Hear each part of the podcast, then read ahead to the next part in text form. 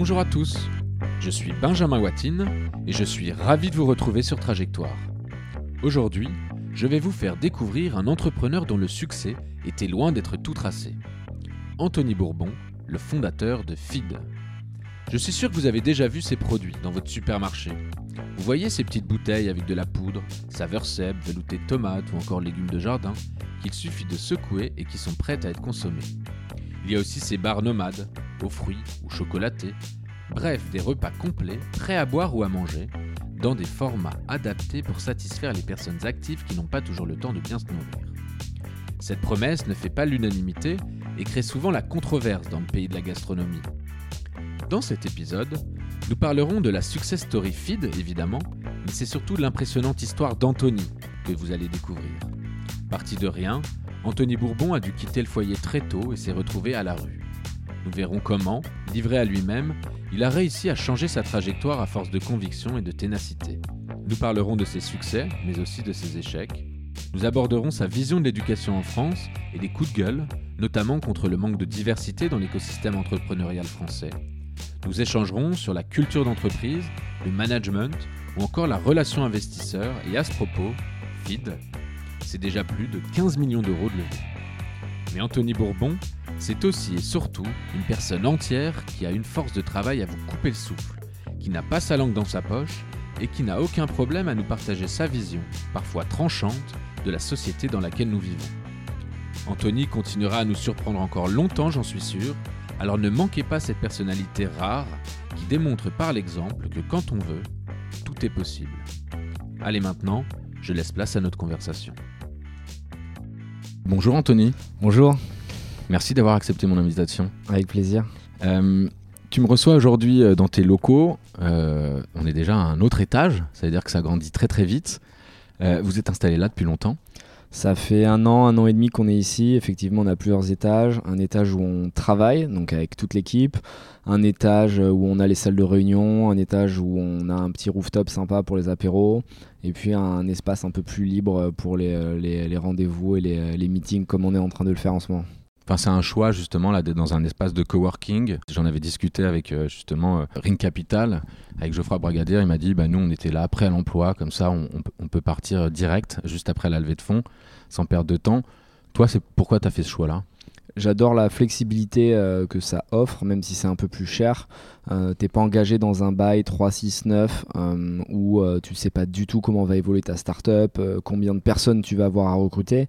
là, on peut partir du jour au lendemain. Je caricature, mais c'est un peu l'idée. On n'a pas de meubles à payer, la connexion internet elle est dans le bail, les bureaux aussi, les imprimantes, les cafés on se libère un maximum l'esprit pour se concentrer sur le travail du quotidien. Euh, donc moi j'aime bien cette, euh, cette possibilité de, vite bouger euh, si, si, jamais besoin est. Ça coûte combien sans indiscrétion un poste? Parce que tu me dis c'est bien, c'est flexible c'est euh, on réfléchit pas en poste, nous on réfléchit en mètres carrés. Je sais que c'est beaucoup plus cher que ce qu'on peut trouver euh, dans le commerce classique. Euh, dans le commerce classique, tu peux trouver entre 300 et 600 euros le mètre carré, on va dire, dans Paris. nous, on est plus entre 800 et 1000 euros le mètre carré. Mais quand tu fais tes calculs, t'as pas de bureau, de table, de chaise à acheter. Donc euh, tu achètes un petit peu la tranquillité, la facilité, et on prendra un bureau avec un bail classique le moment venu quand on sera euh, un peu plus euh, en phase, voilà, avec une vision un peu plus, un peu plus précise. Le souci c'est que là on grossit tellement vite que je suis incapable de te dire si l'année prochaine on sera à 150 ou 200 ou 300. Donc on s'adapte au fur et à mesure, mais c'est la croissance qui drive nos choix, et on n'a pas envie de, de, changer de bureau tous les six mois et à chaque fois de repayer des architecte d'intérieur, repayer du matériel. Donc euh, le coworking nous va bien pour le moment, même si au final euh, n'a de coworking que le nom puisqu'on est la, seule boîte dans les étages. Euh, c'est plutôt un bon problème. Oui. J'ai pour habitude de généralement laisser mes, mes invités se présenter en une petite phrase. Anthony, qui es-tu aujourd'hui? Je suis Anthony Bourbon, j'ai 31 ans et je suis le fondateur de Feed, un repas complet, pratique, euh, dans des formats adaptés aux personnes actives qui n'ont pas toujours le temps euh, de bien manger, qui sautent régulièrement des repas ou qui vont prendre un fast-food, euh, ce qui n'est pas du tout bon pour, pour leur santé. Et nous, on leur offre une alternative à des prix qui sont super abordables à partir de 2,40€. et ça fait maintenant 2-3 ans qu'on a lancé cette boîte qui, qui cartonne pas mal. On le voit un peu partout parce que je crois que il est difficile de ne pas trouver un feed dans, les supermarchés aujourd'hui. Tu es distribué où? Euh, Ça va à une vitesse vertigineuse. Euh, c'est quoi un petit peu le, le, feed d'aujourd'hui on a plusieurs milliers de points de vente effectivement euh, en retail traditionnel, donc chez Franprix, Monoprix, Auchan, Leclerc, Intermarché, on a à peu près toutes les enseignes, à la fois en France mais aussi à l'étranger. Et c'est notre objectif euh, de proposer feed dans un maximum de points de contact pour l'utilisateur. Donc à la fois euh, dans les pharmacies, dans les salles de sport, dans les coworking, dans les distributeurs automatiques, dans le train, dans l'avion. Enfin, on essaie d'être vraiment partout euh, où feed peut simplifier du quotidien. Concrètement, feed, tu, l'expliquais tout à l'heure, mais concrètement, c'est quoi? Là, j'ai devant moi une bouteille. je l'ai connue, moi, plutôt sous format poudre. Euh, là, ils, ils ont l'air d'être déjà euh, remplis, pré remplis. Je vais goûter ça tout à l'heure, enfin ce soir. C'est quoi exactement qu'il y a dedans? c'est euh, alors d'un point de vue macro des ingrédients qui sont naturels qui vont vous apporter tout ce dont vous avez besoin. Donc des flocons d'avoine, des graines de sarrasin, de la farine de lin, euh, de l'huile de tournesol, de colza, d'olive. Euh, et ce qui est à l'intérieur pour le corps, c'est des macros et des micronutriments. Donc tout ce dont un humain standard a besoin pour vivre en gros. Donc ça va de la protéine, lipides, glucides, fibres à la vitamine, minéraux, oligo-éléments. Donc c'est un peu comme si vous aviez fait entrée, plat, dessert mais dans un format très compacté euh, et qui euh, se glisse facilement dans, un sac à main, dans une boîte à gants euh, ou dans un casier à la salle de sport. C'est un truc de fou. moi, j'ai rencontré, enfin, j'ai découvert ces, produits que j'appelle ou qu'on appelait en tout cas des substituts de repas par le biais d'amis, d'autres marques qu'on peut citer, mais, mais d'ailleurs qui sont pas des concurrents. On en parlait un petit peu tout à l'heure, des Herbalife. Aujourd'hui, tu me disais que c'était plus Soylent c'est quand même bizarre. J'adore la bonne bouffe, mais, euh, mais j'ai déjà goûté ce genre de choses et j'avais été très très agréablement surpris. J'ai déjà goûté du feed et j'ai été très agréablement surpris. C'est quoi le c'est quoi le futur de feed finalement Même si on va y revenir pendant toute la conversation, est-ce que demain euh, ton objectif c'est de faire en sorte que je sais pas qu'on puisse ingérer ça euh, comme une pilule pour juste voilà on n'a plus le temps, on prend une pilule, c'est fini, on n'a plus faim. C'est quoi la mission, la promesse la mission, c'est de simplifier le quotidien des, consommateurs et de leur apporter un produit qui soit bon pour leur santé.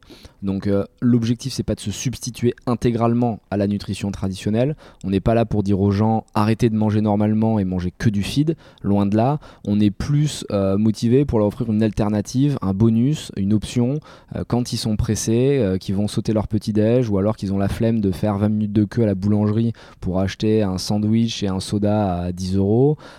Ou qu'ils ont envie d'aller au sport mais qu'ils hésitent entre faire une séance et, déjeuner, ou le soir quand ils ont un ciné qui va tomber à 19h euh, et donc il est trop tôt pour dîner avant mais après il sera trop tard pour dîner après. Euh, c'est dans ces moments un peu de la vie quotidienne que, que Feed s'intègre parfaitement. Donc en réalité c'est bien plus qu'un repas, c'est une forme de, de, life, de lifestyle moderne pour les, pour les, les, les urbains qui sont très connectés, très actifs, qui ont envie de profiter de leur vie mmh. à 100%. Fit, justement, on va essayer de comprendre d'où ça vient, euh, d'où te vient cette idée, tout ce processus créatif. Mais pour comprendre ce processus créatif, euh, moi, ce qui m'intéresse, c'est ta personne dans Trajectoire. Et, donc, j'aimerais que tu me racontes un petit peu, si tu le veux bien, d'où tu viens, euh, quelles sont tes, origines, parler un petit peu de ton environnement familial. Est-ce que tu peux me dire déjà où est-ce que tu es né et dans quel environnement? Yes, je suis né à Bordeaux, un bordelais. Un bordelais. Un vrai de vrai Un vrai de vrai. J'essaie de gommer l'accent au maximum parce que je me fais chambrer par mes potes parisiens. Donc euh, j'essaie de faire attention à mes O notamment, qui prennent vite des consonances bizarres. Euh, donc né à Bordeaux en 1988. Euh, famille très classique pour pas dire basique. Père contrôleur de train, mère VRP, enfin qui vend des trucs dans sa voiture toute la journée. père un peu violent, mère un peu dépressive à cause de l'environnement familial et, du père qui est pas, pas très intelligent. on me destine très vite à, à, pas avoir trop d'ambition. On me demande de, de, me satisfaire un peu de ma condition initiale et de pas pousser trop loin, tu vois, mes, mes, mes facultés. Euh, mais pour autant, euh, je sens que je vais faire un truc cool, tu vois. De... Tu, te sens pas du tout. Euh, là, ce que tu es en train de nous dire, c'est que tu te sens pas du tout accompagné, poussé par ta famille. Non. Que ce soit même, même ta mère, y a pas, tu, tu ressens pas le. C'est pas de là, en tout cas, que vient ton, ton, initiative entrepreneuriale, euh, ton, ton, envie de créer Non, pas du tout. Au contraire, je pense que j'ai dû me battre euh, dix fois plus parce que euh, chaque fois que j'annonçais un projet ou une idée, on essayait de la casser en me disant non, non, non, va plutôt chercher un bon vieux CDI mal payé et comme ça, au moins, tu es sûr de pouvoir manger à la fin du mois. Donc, c'est peut-être aussi de là que me vient cette entre guillemets force de conviction parce qu'à chaque fois que je proposais quelque chose, il fallait que je me batte pour, pour, pour le faire comprendre. encore une fois, je veux vraiment pas me plaindre de, ce milieu-là parce que je considère que c'est aussi ce qui m'a permis d'être euh, ce que je suis aujourd'hui. Donc mmh. euh, loin de moi l'idée de cracher dans la soupe ou, euh, ou de juger mon, histoire familiale. Je pense que n'importe qui peut y arriver, même s'il a les pires cartes en main. C'est un peu comme au poker. si t'es bon, tu peux gagner la partie. Donc oui, c'est plus dur pour certains. et en l'occurrence, moi, ça a été très compliqué parce que personne m'a expliqué comment il fallait faire, personne m'a donné les codes, personne m'a donné de network, personne m'a dirigé vers les bonnes écoles. vraiment, j'ai dû me démerder tout ça. Ouais, vraiment me démerder. Et euh. t'as même pas de. Enfin, t'as des frères et sœurs Non. Non, je suis unique. Non, j'ai pas de famille. Moi, je parle plus à ma famille depuis euh, que je suis euh, très jeune. parce qu'à 15 ans, 16 ans, je sais même plus à quel âge, je me suis retrouvé un peu dans la rue suite à cette situation familiale un peu complexe. J'en méritais sûrement une partie, après le reste n'était pas non plus génial. et je me suis retrouvé très tôt assez seul. Euh, donc je suis resté forcément solitaire et j'ai recréé en fait ma famille via des amis, via des rencontres que j'ai pu faire par la suite. Et je pense que c'est presque une chance en réalité de pouvoir euh, vite repartir de zéro assez tôt en fait et de pas t'encombrer des, gens pathogènes. Euh, je pense que c'est super important d'être bien entouré et toutes les personnes qui sont critiques, stigmatisantes, qui croient pas en toi, qui vont euh, te dire que ton projet euh, est voué à l'échec. Il faut absolument s'en dégager le plus vite possible. Et moi, du coup, bon, ben, c'était hyper pratique parce que euh, au moins j'avais j'avais nettoyé un peu mon, mon, entourage et, toutes ces problématiques. Donc, c'était un mal pour un bien. Mais jusqu'à tes 15 ans, jusqu'à cette rupture que tu as avec ta famille, tu t'es quand même fait des potes. C'est là, enfin, comment c'est quoi un petit peu ton, ton, ton, environnement, ton activité? Parce que si en plus tu dis que c'est un peu des deux côtés, ça veut dire que toi-même tu te considères peut-être avec le recul comme étant un enfant assez difficile, même si tu sais d'où ça vient, mais, mais concrètement c'était quoi le, au-delà du problème familial Toi, tu vivais quoi? Tu, faisais quoi? Moi j'ai une vie euh, assez triste en fait jusqu'à mes 17-18 ans au moment où je me suis retrouvé seul euh, parce que euh, mes parents avaient une vie tellement tellement nul, en fait, sans vouloir être méchant, euh, que j'avais pas compris ce qu'était la vie jusqu'à ce que je l'observe chez les autres. C'est-à-dire que nous, par exemple, il y avait jamais personne qui venait à la maison. C'est-à-dire qu'on n'avait pas le droit d'inviter des gens. C'était vraiment une famille bizarre. Hein. Euh, et du ah ouais, coup, en étant fils unique, t'as pas de droit d'amis. Ouais, ouais, non, c'était bizarre. Alors, non, mais j'avais mes potes, tu vois, à l'école, mais euh, j'allais chez eux. Quoi, tu vois, je faisais venir personne à la maison. Si j'ai fait venir peut-être quatre fois des potes chez moi, c'est le maximum. Parce que mon père était tellement timbré que si tu veux, fallait mieux pas le, le trop le montrer au monde extérieur. Donc euh, ouais, c'est vrai que c'est une construction qui est très bizarre. Mais en même temps, encore une fois, euh, presque je remercie cette histoire parce que c'est ce qui me permet de penser différemment et ce qui m'a donné envie d'absorber les codes. C'est-à-dire que quand je suis sorti de cet environnement-là et que euh, j'ai observé ce qui se passait dans le monde réel, ben, j'ai tout de suite été très bon pour faire le caméléon. C'est-à-dire que je pouvais en même temps fréquenter des gens très riches, des gens très pauvres, et je m'adaptais à tous les milieux, tu vois. Euh, et du coup, j'absorbais ce qu'il y avait de positif chez les uns, je laissais le négatif, et j'essayais de mélanger un peu, tu vois, toutes ces, toutes ces, toutes ces forces, euh, et j'arrivais à mélanger les milieux. Et ça m'a beaucoup servi pour, euh, pour la suite, parce que je travaillais en même temps avec des gens qui avaient la dalle, qui avaient envie de s'en sortir, mais qui n'avaient pas les moyens, mais qui avaient envie de travailler.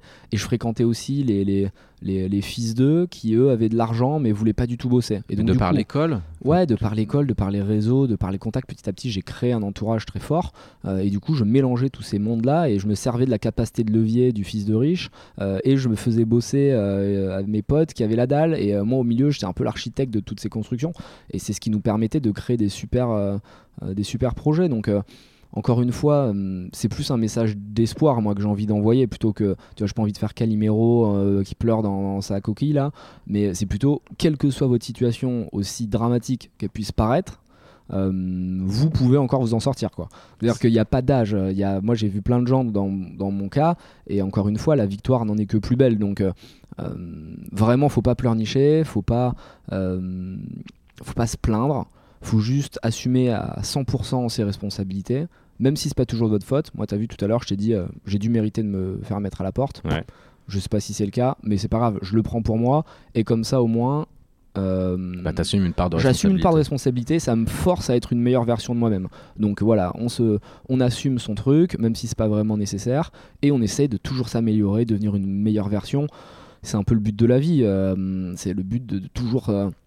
Euh, comment dire, euh, gagner des points de compétences, un peu, tu vois, comme dans les jeux vidéo, tu essaies de monter tes, tes, tes, barres de vie, quoi. Ta gamification. Ouais, c'est ça. C'est, moi, j'aimais bien les jeux vidéo quand j'étais jeune, et ouais, j'essaie de monter mes, mes, skills, tu vois, de, de, de, force physique, de force mentale, de culture, de ci, de là.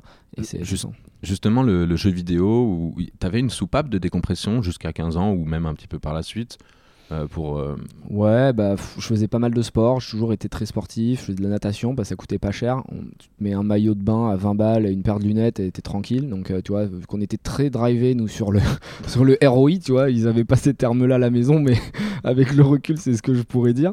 ils avaient fait un sport très, très, très héroïste. Donc, natation, ça coûtait pas cher.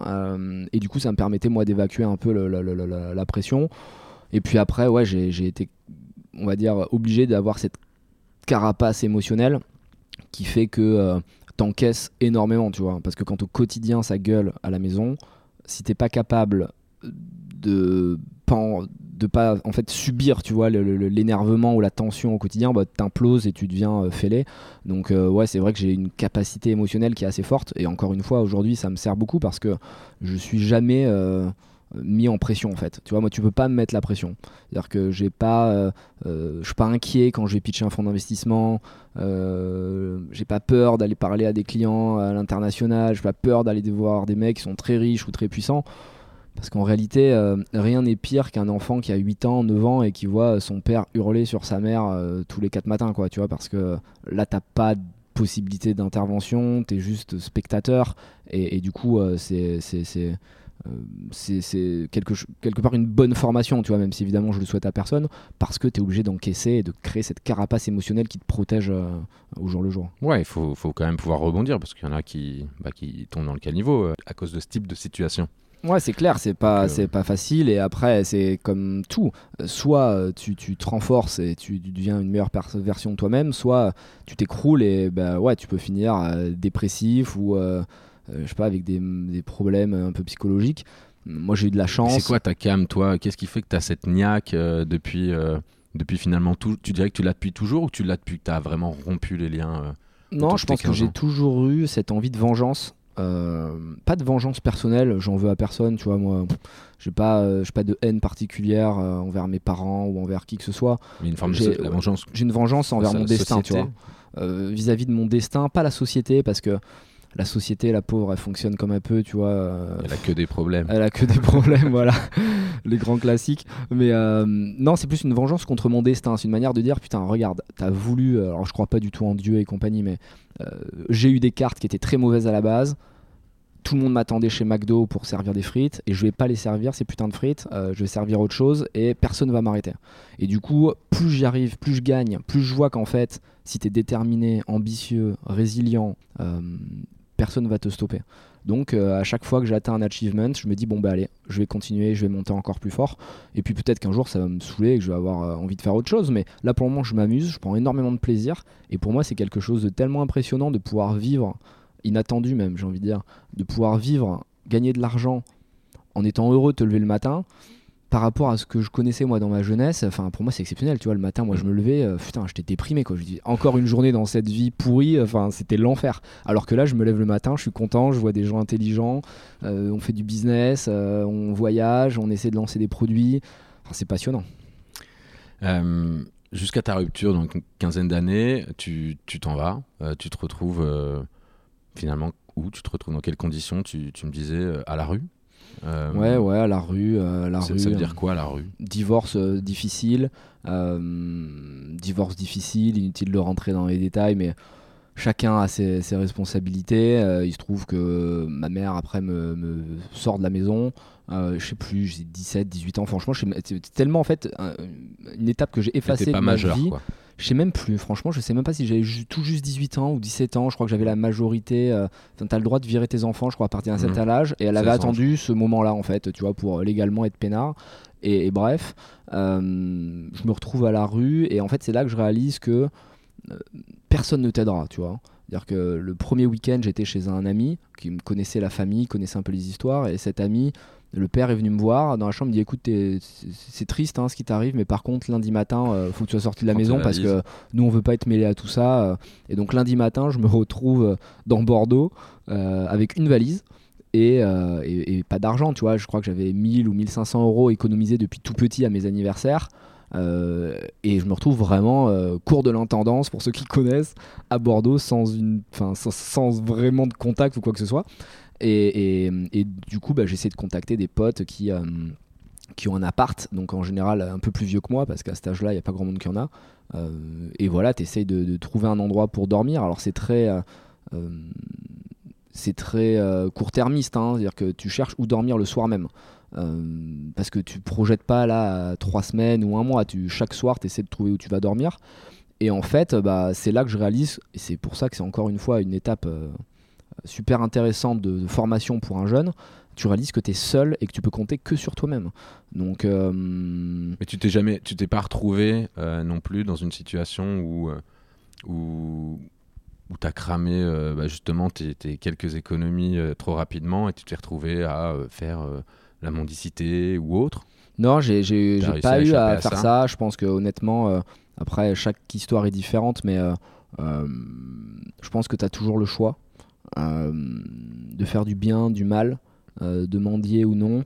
Moi, j'ai pas eu à, faire ça. Euh, j'ai trouvé d'autres solutions. non, mais après, après peut-être que tu as des talents de musicien cachés, que, tu pouvais jouer dans la rue. Écoute, non, je m'en suis bien sorti. Bizarrement, il y en a qui diront que non. Et moi, je dis que oui, tu vois.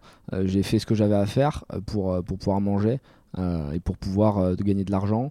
Euh, et surtout, j'ai pas cessé d'apprendre. C'est-à-dire que tu vois, j'ai toujours continué mes études. J'avais un bac euh, scientifique, euh, après j'ai fait fac de droit. Enfin, j'ai toujours continué mes études parce que je sentais que ça allait être nécessaire pour la crédibilité, la légitimité. Et en même temps, bah, j'essayais de gagner de l'argent. comme un mec, tu vois, qui a pas de diplôme, qui a pas de contact, que personne n'aide. Et ça en veut fait, dire quoi? Ça. veut dire faire du bisbee ça veut dire Ça veut dire faire ce que tu as à faire. et, et, et tous ceux qui ont connu cette, euh, cette, euh, cette vie euh, l'ont fait à leur manière, tu vois. Il y en a qui vont vendre des conneries, d'autres qui vont essayer de gagner de l'argent avec des petits jobs. ce qu'il faut, c'est juste trouver quelque chose qui est en phase avec tes valeurs, qui te permet de bouffer, le temps de trouver un, meilleur plan. et c'est en fait, à mon avis, la description de l'entrepreneur. Et c'est pour ça qu'avec le recul, aujourd'hui, je fais quelque chose de super naturel. Bah, j'essaie de lancer des business, j'essaie de les faire fonctionner. Euh, la startup, t'as pas de visibilité. Euh, tu es censé donner une image super rassurante aux journalistes et compagnie. C'est ce que font tous les fondateurs de start-up en disant tout va bien, c'est exceptionnel. En réalité, toi, tu connais les comptes, tu sais l'argent que tu as, tu sais que si tu loupes une levée, ça peut être compliqué, qu'il y a des gens qui sont sous ta responsabilité.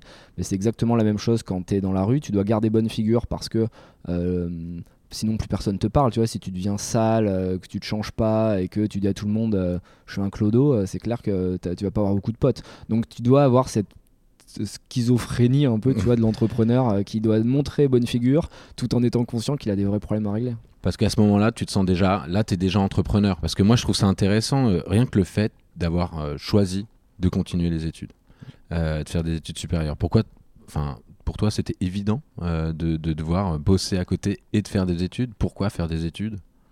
Faire des études parce que j'ai vite compris que la société avait été créée euh, par des élites euh, et qu'il fallait avoir des codes pour pouvoir renvoyer une image qui allait leur plaire. C'est-à-dire que si tu sais pas écrire, que tu fais des fautes d'orthographe, que tu comprends pas la finance, que tu sais pas un peu calculer, tu passeras toujours pour un con. C'est-à-dire que tu as beau être très intelligent, si t'es pas un peu cultivé, que tu renvoies pas les bons codes, que tu sais pas t'habiller comme eux, que tu sais pas parler comme eux, tu ne pourras pas réussir. Et c'est pour ça que ce mimétisme social est primordial et que j'invite moi tous les jeunes à observer, euh, euh, à sortir de chez eux, à changer d'environnement, à voyager, parce qu'il faut observer et faire le caméléon pour renvoyer ces codes-là. Même quand tu lèves de l'argent, quand tu lèves de l'argent avec des VC, les VC, ils ont tous fait des grandes écoles, hein, pour la 99%.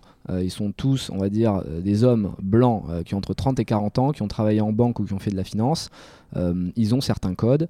si tu leur renvoies pas ces codes, c'est clair, c'est compliqué là. Tu vas pas lever d'argent avec eux. Donc bah, c'était pareil pour moi. Il fallait observer et comment ça se passe. C'est pour ça que j'allais à l'école, même si je, je, ne crois absolument pas dans le système éducatif français parce que je pense que justement là tu me tends une petite perche. Euh, donc tu l'as fait par mimétisme plus que par intérêt déjà euh, de base mm. Euh, ce que tu me dis. Et, justement ce système éducatif français bon là tu, tu l'as dit tu n'y crois absolument pas. Mais mais est-ce que tu peux nous, nous, développer un petit peu plus? Parce que c'est un grand c'est un grand sujet.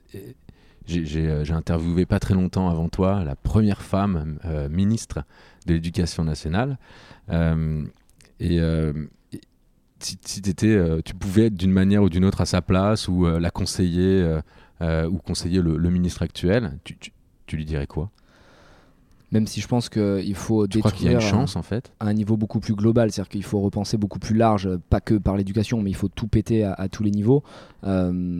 si je devais donner un conseil, ce serait d'axer les études sur du concret, du pragmatique, et pas laisser pourrir des jeunes pendant 5 ans sur des bancs où ils vont écrire des cours écrits par des profs qui la plupart du temps n'ont jamais été dans l'opérationnel, qui vont distribuer des diapos et qui vont les lire. Enfin, moi j'ai fait fac de droit, c'est catastrophique. C'est-à-dire que moi j'allais pas en cours, j'avais pas besoin, parce que si c'était pour écouter le prof de droit civil qui lisait son cours qu'on trouvait sur internet depuis 5 ans, enfin moi, enfin si tu veux, c'est ubuesque quoi. Si tu veux, j'allais pas en cours, euh, j'allais au TP, euh, c'était travaux pratiques, là, les TD où tu es obligé mmh. parce qu'ils prennent ta note de, présence. Le reste du temps, enfin, je n'allais pas en cours, j'avais déjà les cours. Donc pourquoi je vais écouter un mec qui lit son cours alors que je l'ai déjà?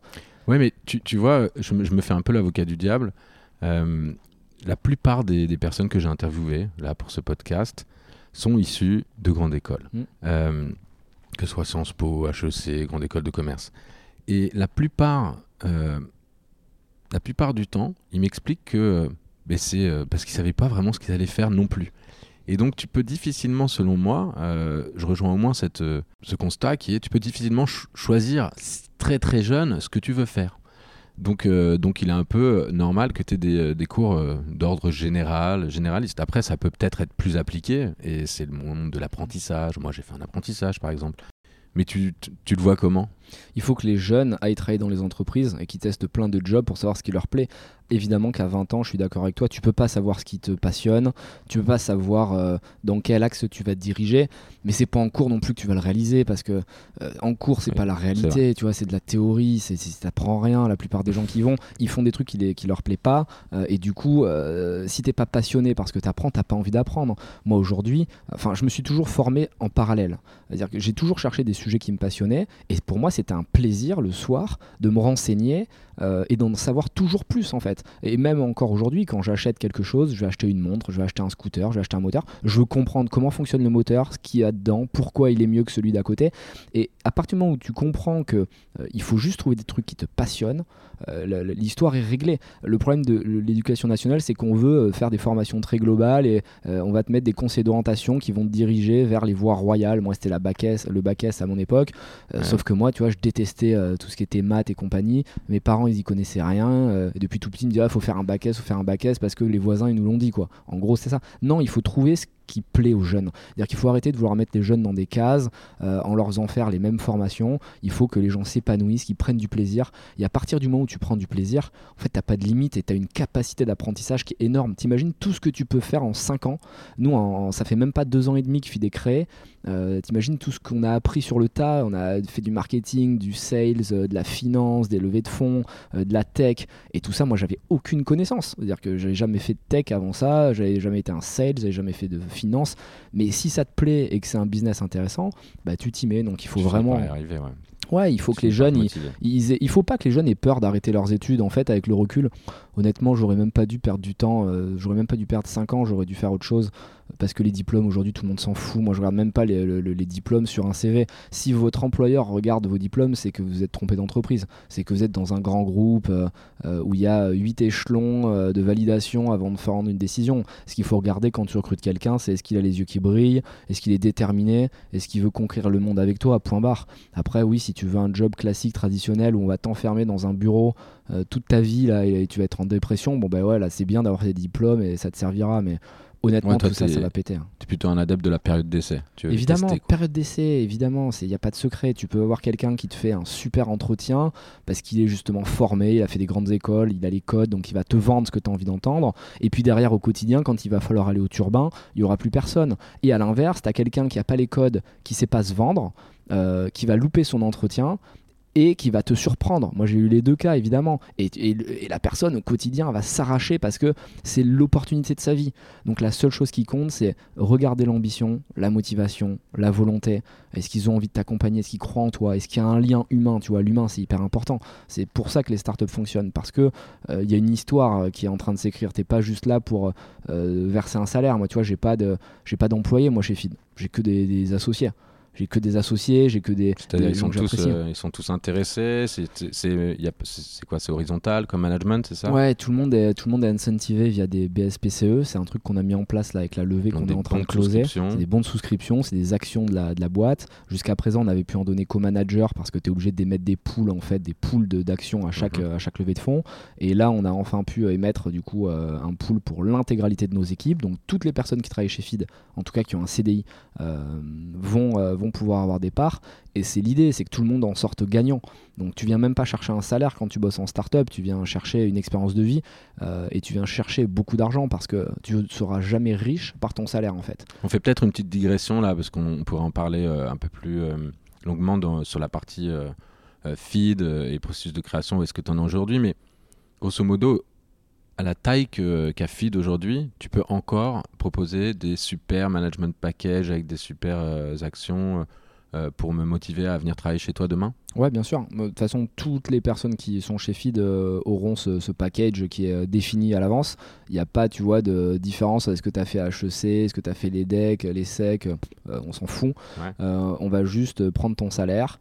on va mettre un coefficient dessus. On va te donner le nombre d'actions équivalents euh, en négocier un gros salaire. Voilà. Et puis derrière, euh, bah, tu sais que quand tu es resté X années, tu as 100% de tes parts et que euh, au premier événement de liquidité qui, qui, suit, tu peux liquider et tu peux, euh, tu peux gagner de l'argent. Et c'est là que tu gagnes beaucoup d'argent. On parle pas de, je te parle pas de BSPCE à 20 000 ou 50 000 euros. Je te parle de gros BSPCE, moi. ce que je veux, c'est que chaque personne qui est travaillée pour Feed soit millionnaire. Mais c'est encore possible. Donc avec le, du moment qu'il est fidèle et qu'il reste avec toi dans le, dans l'aventure, c'est encore possible de, de, de devenir millionnaire dans en tout cas, c'est la promesse, euh, c'est cette aventure, comparativement à tes cinq premiers employés? Ouais, alors les cinq premiers employés vont évidemment avoir un booster d'ancienneté, donc ils vont pouvoir avoir euh, plus que celui qui arrive aujourd'hui, et c'est normal parce qu'ils ont pris plus de risques, ils sont venus quand personne n'y croyait, donc euh, ils se sont mis en danger. pour autant, c'est toujours possible d'avoir des BSPCE et donc d'être millionnaire en rejoignant l'aventure, et c'est quelque chose qui me passionne parce que Gagner de l'argent, c'est cool, tu vois, tout seul. Euh, moi, j'en ai gagné. J'ai la chance, vu mon milieu tout pourri euh, initial, euh, d'être assez riche, certains diront, pour ne plus avoir à travailler et je pourrais largement me satisfaire de rester jouer à la PlayStation toute la journée. mais mon vrai kiff, c'est de partager, tu vois, cette aventure et de se dire, t'as 50, 70, 100 personnes dont le destin a changé. Et c'est pas euh, grâce à moi, tu vois, je suis pas là euh, bienfaiteur, hein, parce qu'il bosse, il s'arrache, euh, il bosse vraiment dur. Chez Feed, on n'est pas là, tu vois, pour, pour cherche une phrase qui est pas vulgaire pour, trier lentilles, quoi, on va dire. donc bon, ils le méritent et ouais, leur vie va changer. Et pour moi, c'est trop canon. Et je sais que Feed, c'est que le début. Il y aura d'autres aventures, tu vois. Je vais faire d'autres boîtes plus grosses. et T'as déjà des idées de boîtes plus grosses que Feed, qui est quand même un marché juste giga méga profond. Hein. C'est énorme, mais moi je pense que l'humain est fait pour euh, tester plein d'aventures, pour euh, s'épanouir. Loin de moi l'idée de me défocus de feed, c'est ma priorité pour les années qui arrivent, mais je dis simplement que euh, peut-être ce sera à 40, 45 ou 50 ans, mais je ferai une autre aventure euh, qui sera encore plus grosse que Feed. Et, c'est le but de l'humain, c'est de, enfin en tout cas selon moi, constamment évoluer, faire plus grand, et pas seulement pour l'argent. Il y en a souvent qui disent oui, t'es obsédé par la réussite et l'argent. En fait, je fais pas ça pour l'argent. Et c'est quoi? C'est l'ambition, c'est les convictions, c'est euh, sais pas, l'aboutissement, euh, c'est pour pas t'emmerder. Le, le... seul moteur, pour moi, c'est la liberté. Hein. C'est-à-dire que l'argent est un outil qui me permet euh, d'avoir de la liberté. Euh, quoi qu'on dise, moi j'ai été pauvre et j'ai été riche, entre guillemets, à hein, mon humble niveau hein, par rapport aux gens de mon âge. Euh, je peux t'assurer que tu es plus heureux quand tu as de l'argent. Après, évidemment, ça fait pas tout. Si tu es un gros con fini, que tu parles à personne, et que tu es hautain et que euh, t'as pas de vie sociale, que tu pas cultivé, que tu sors jamais de chez toi et que euh, et que tu es reclus, oui, l'argent fera pas ton bonheur. Mais si tu es juste. contribue un petit mais évidemment, mais si juste normal, euh, ben, tu peux voyager, tu peux inviter tes amis, tu peux euh, faire des dîners sympas, tu peux aider les proches qui sont autour de toi, tu peux avoir une maison qui est cool, tu peux t'acheter les vêtements que tu veux, tu peux faire du sport quand tu veux, tu peux. Enfin, tu peux tout faire en fait. Donc il, il faut pas que ce soit une finalité, tu fais pas ça pour l'argent, mais évidemment que l'argent contribue, et plus tu as d'argent, plus tu peux aussi renvoyer l'ascenseur, et ça c'est quelque chose qui est super important, je pense surtout pour les, les, mecs comme moi qui viennent d'en bas. Donc euh, si moi je peux aider à changer les choses et à remuer un peu le système, euh, je le ferai euh, avec le plus grand plaisir. Mais, mais pour garder cette niaque et en arriver à créer Feed, c'est quoi tes premiers petits jobs? Est-ce que tu as. Parce que bon, t'as pas 50 ans non plus, tu vois, c'était il n'y a pas si longtemps que ça. c'est quoi tes premiers jobs, tes premiers coups euh, et dans, dans les, les, bons comme les mauvais côtés aussi, hein, c'est quoi tes mauvais coups? Mm. Est-ce que tu peux nous partager un peu ce qui s'est passé jusqu'à jusqu'à Feed? Ouais, j'ai enchaîné pas mal de choses. J'ai beaucoup AB testé, comme disent les, les start-upers. C'est-à-dire qu'il faut pas avoir peur de tester plein de choses pour trouver euh, là où tu es bon. C'est-à-dire que euh, j'ai commencé très très chichement. Euh, déjà à la cour de récré, tu vois, j'étais toujours celui qui vendait ses pogs, ses billes, qui en avait plus que les autres. Euh, j'achetais des caleçons euh, un peu bidons, un peu fake, et je les revendais. je gagnais de l'argent de poche comme ça. Puis après, je faisais pareil avec les scooters, c'est-à-dire que j'achetais des scooters, je les retapais le week-end. Je faisais ce que personne ne voulait faire. améliorer la carrosserie, les laver, les machiner, je les revendais, je faisais des mini plus-values, mais mini plus-value plus mini plus-value, à un moment tu peux gonfler, puis tu achètes plus de scooters, puis après tu achètes des voitures. Donc moi j'ai acheté des voitures, j'avais même pas le permis, j'étais obligé de les faire livrer avec des camions, enfin bref. Euh, et tu fais pareil avec les voitures, euh, tu les achètes dans une ville et puis tu vas les revendre dans l'autre. Il y a des gens qui ont la flemme, tu vois, ça m'a toujours interpellé, mais euh, tu achètes des voitures, plus elles sont grosses, plus tu peux faire des plus-values.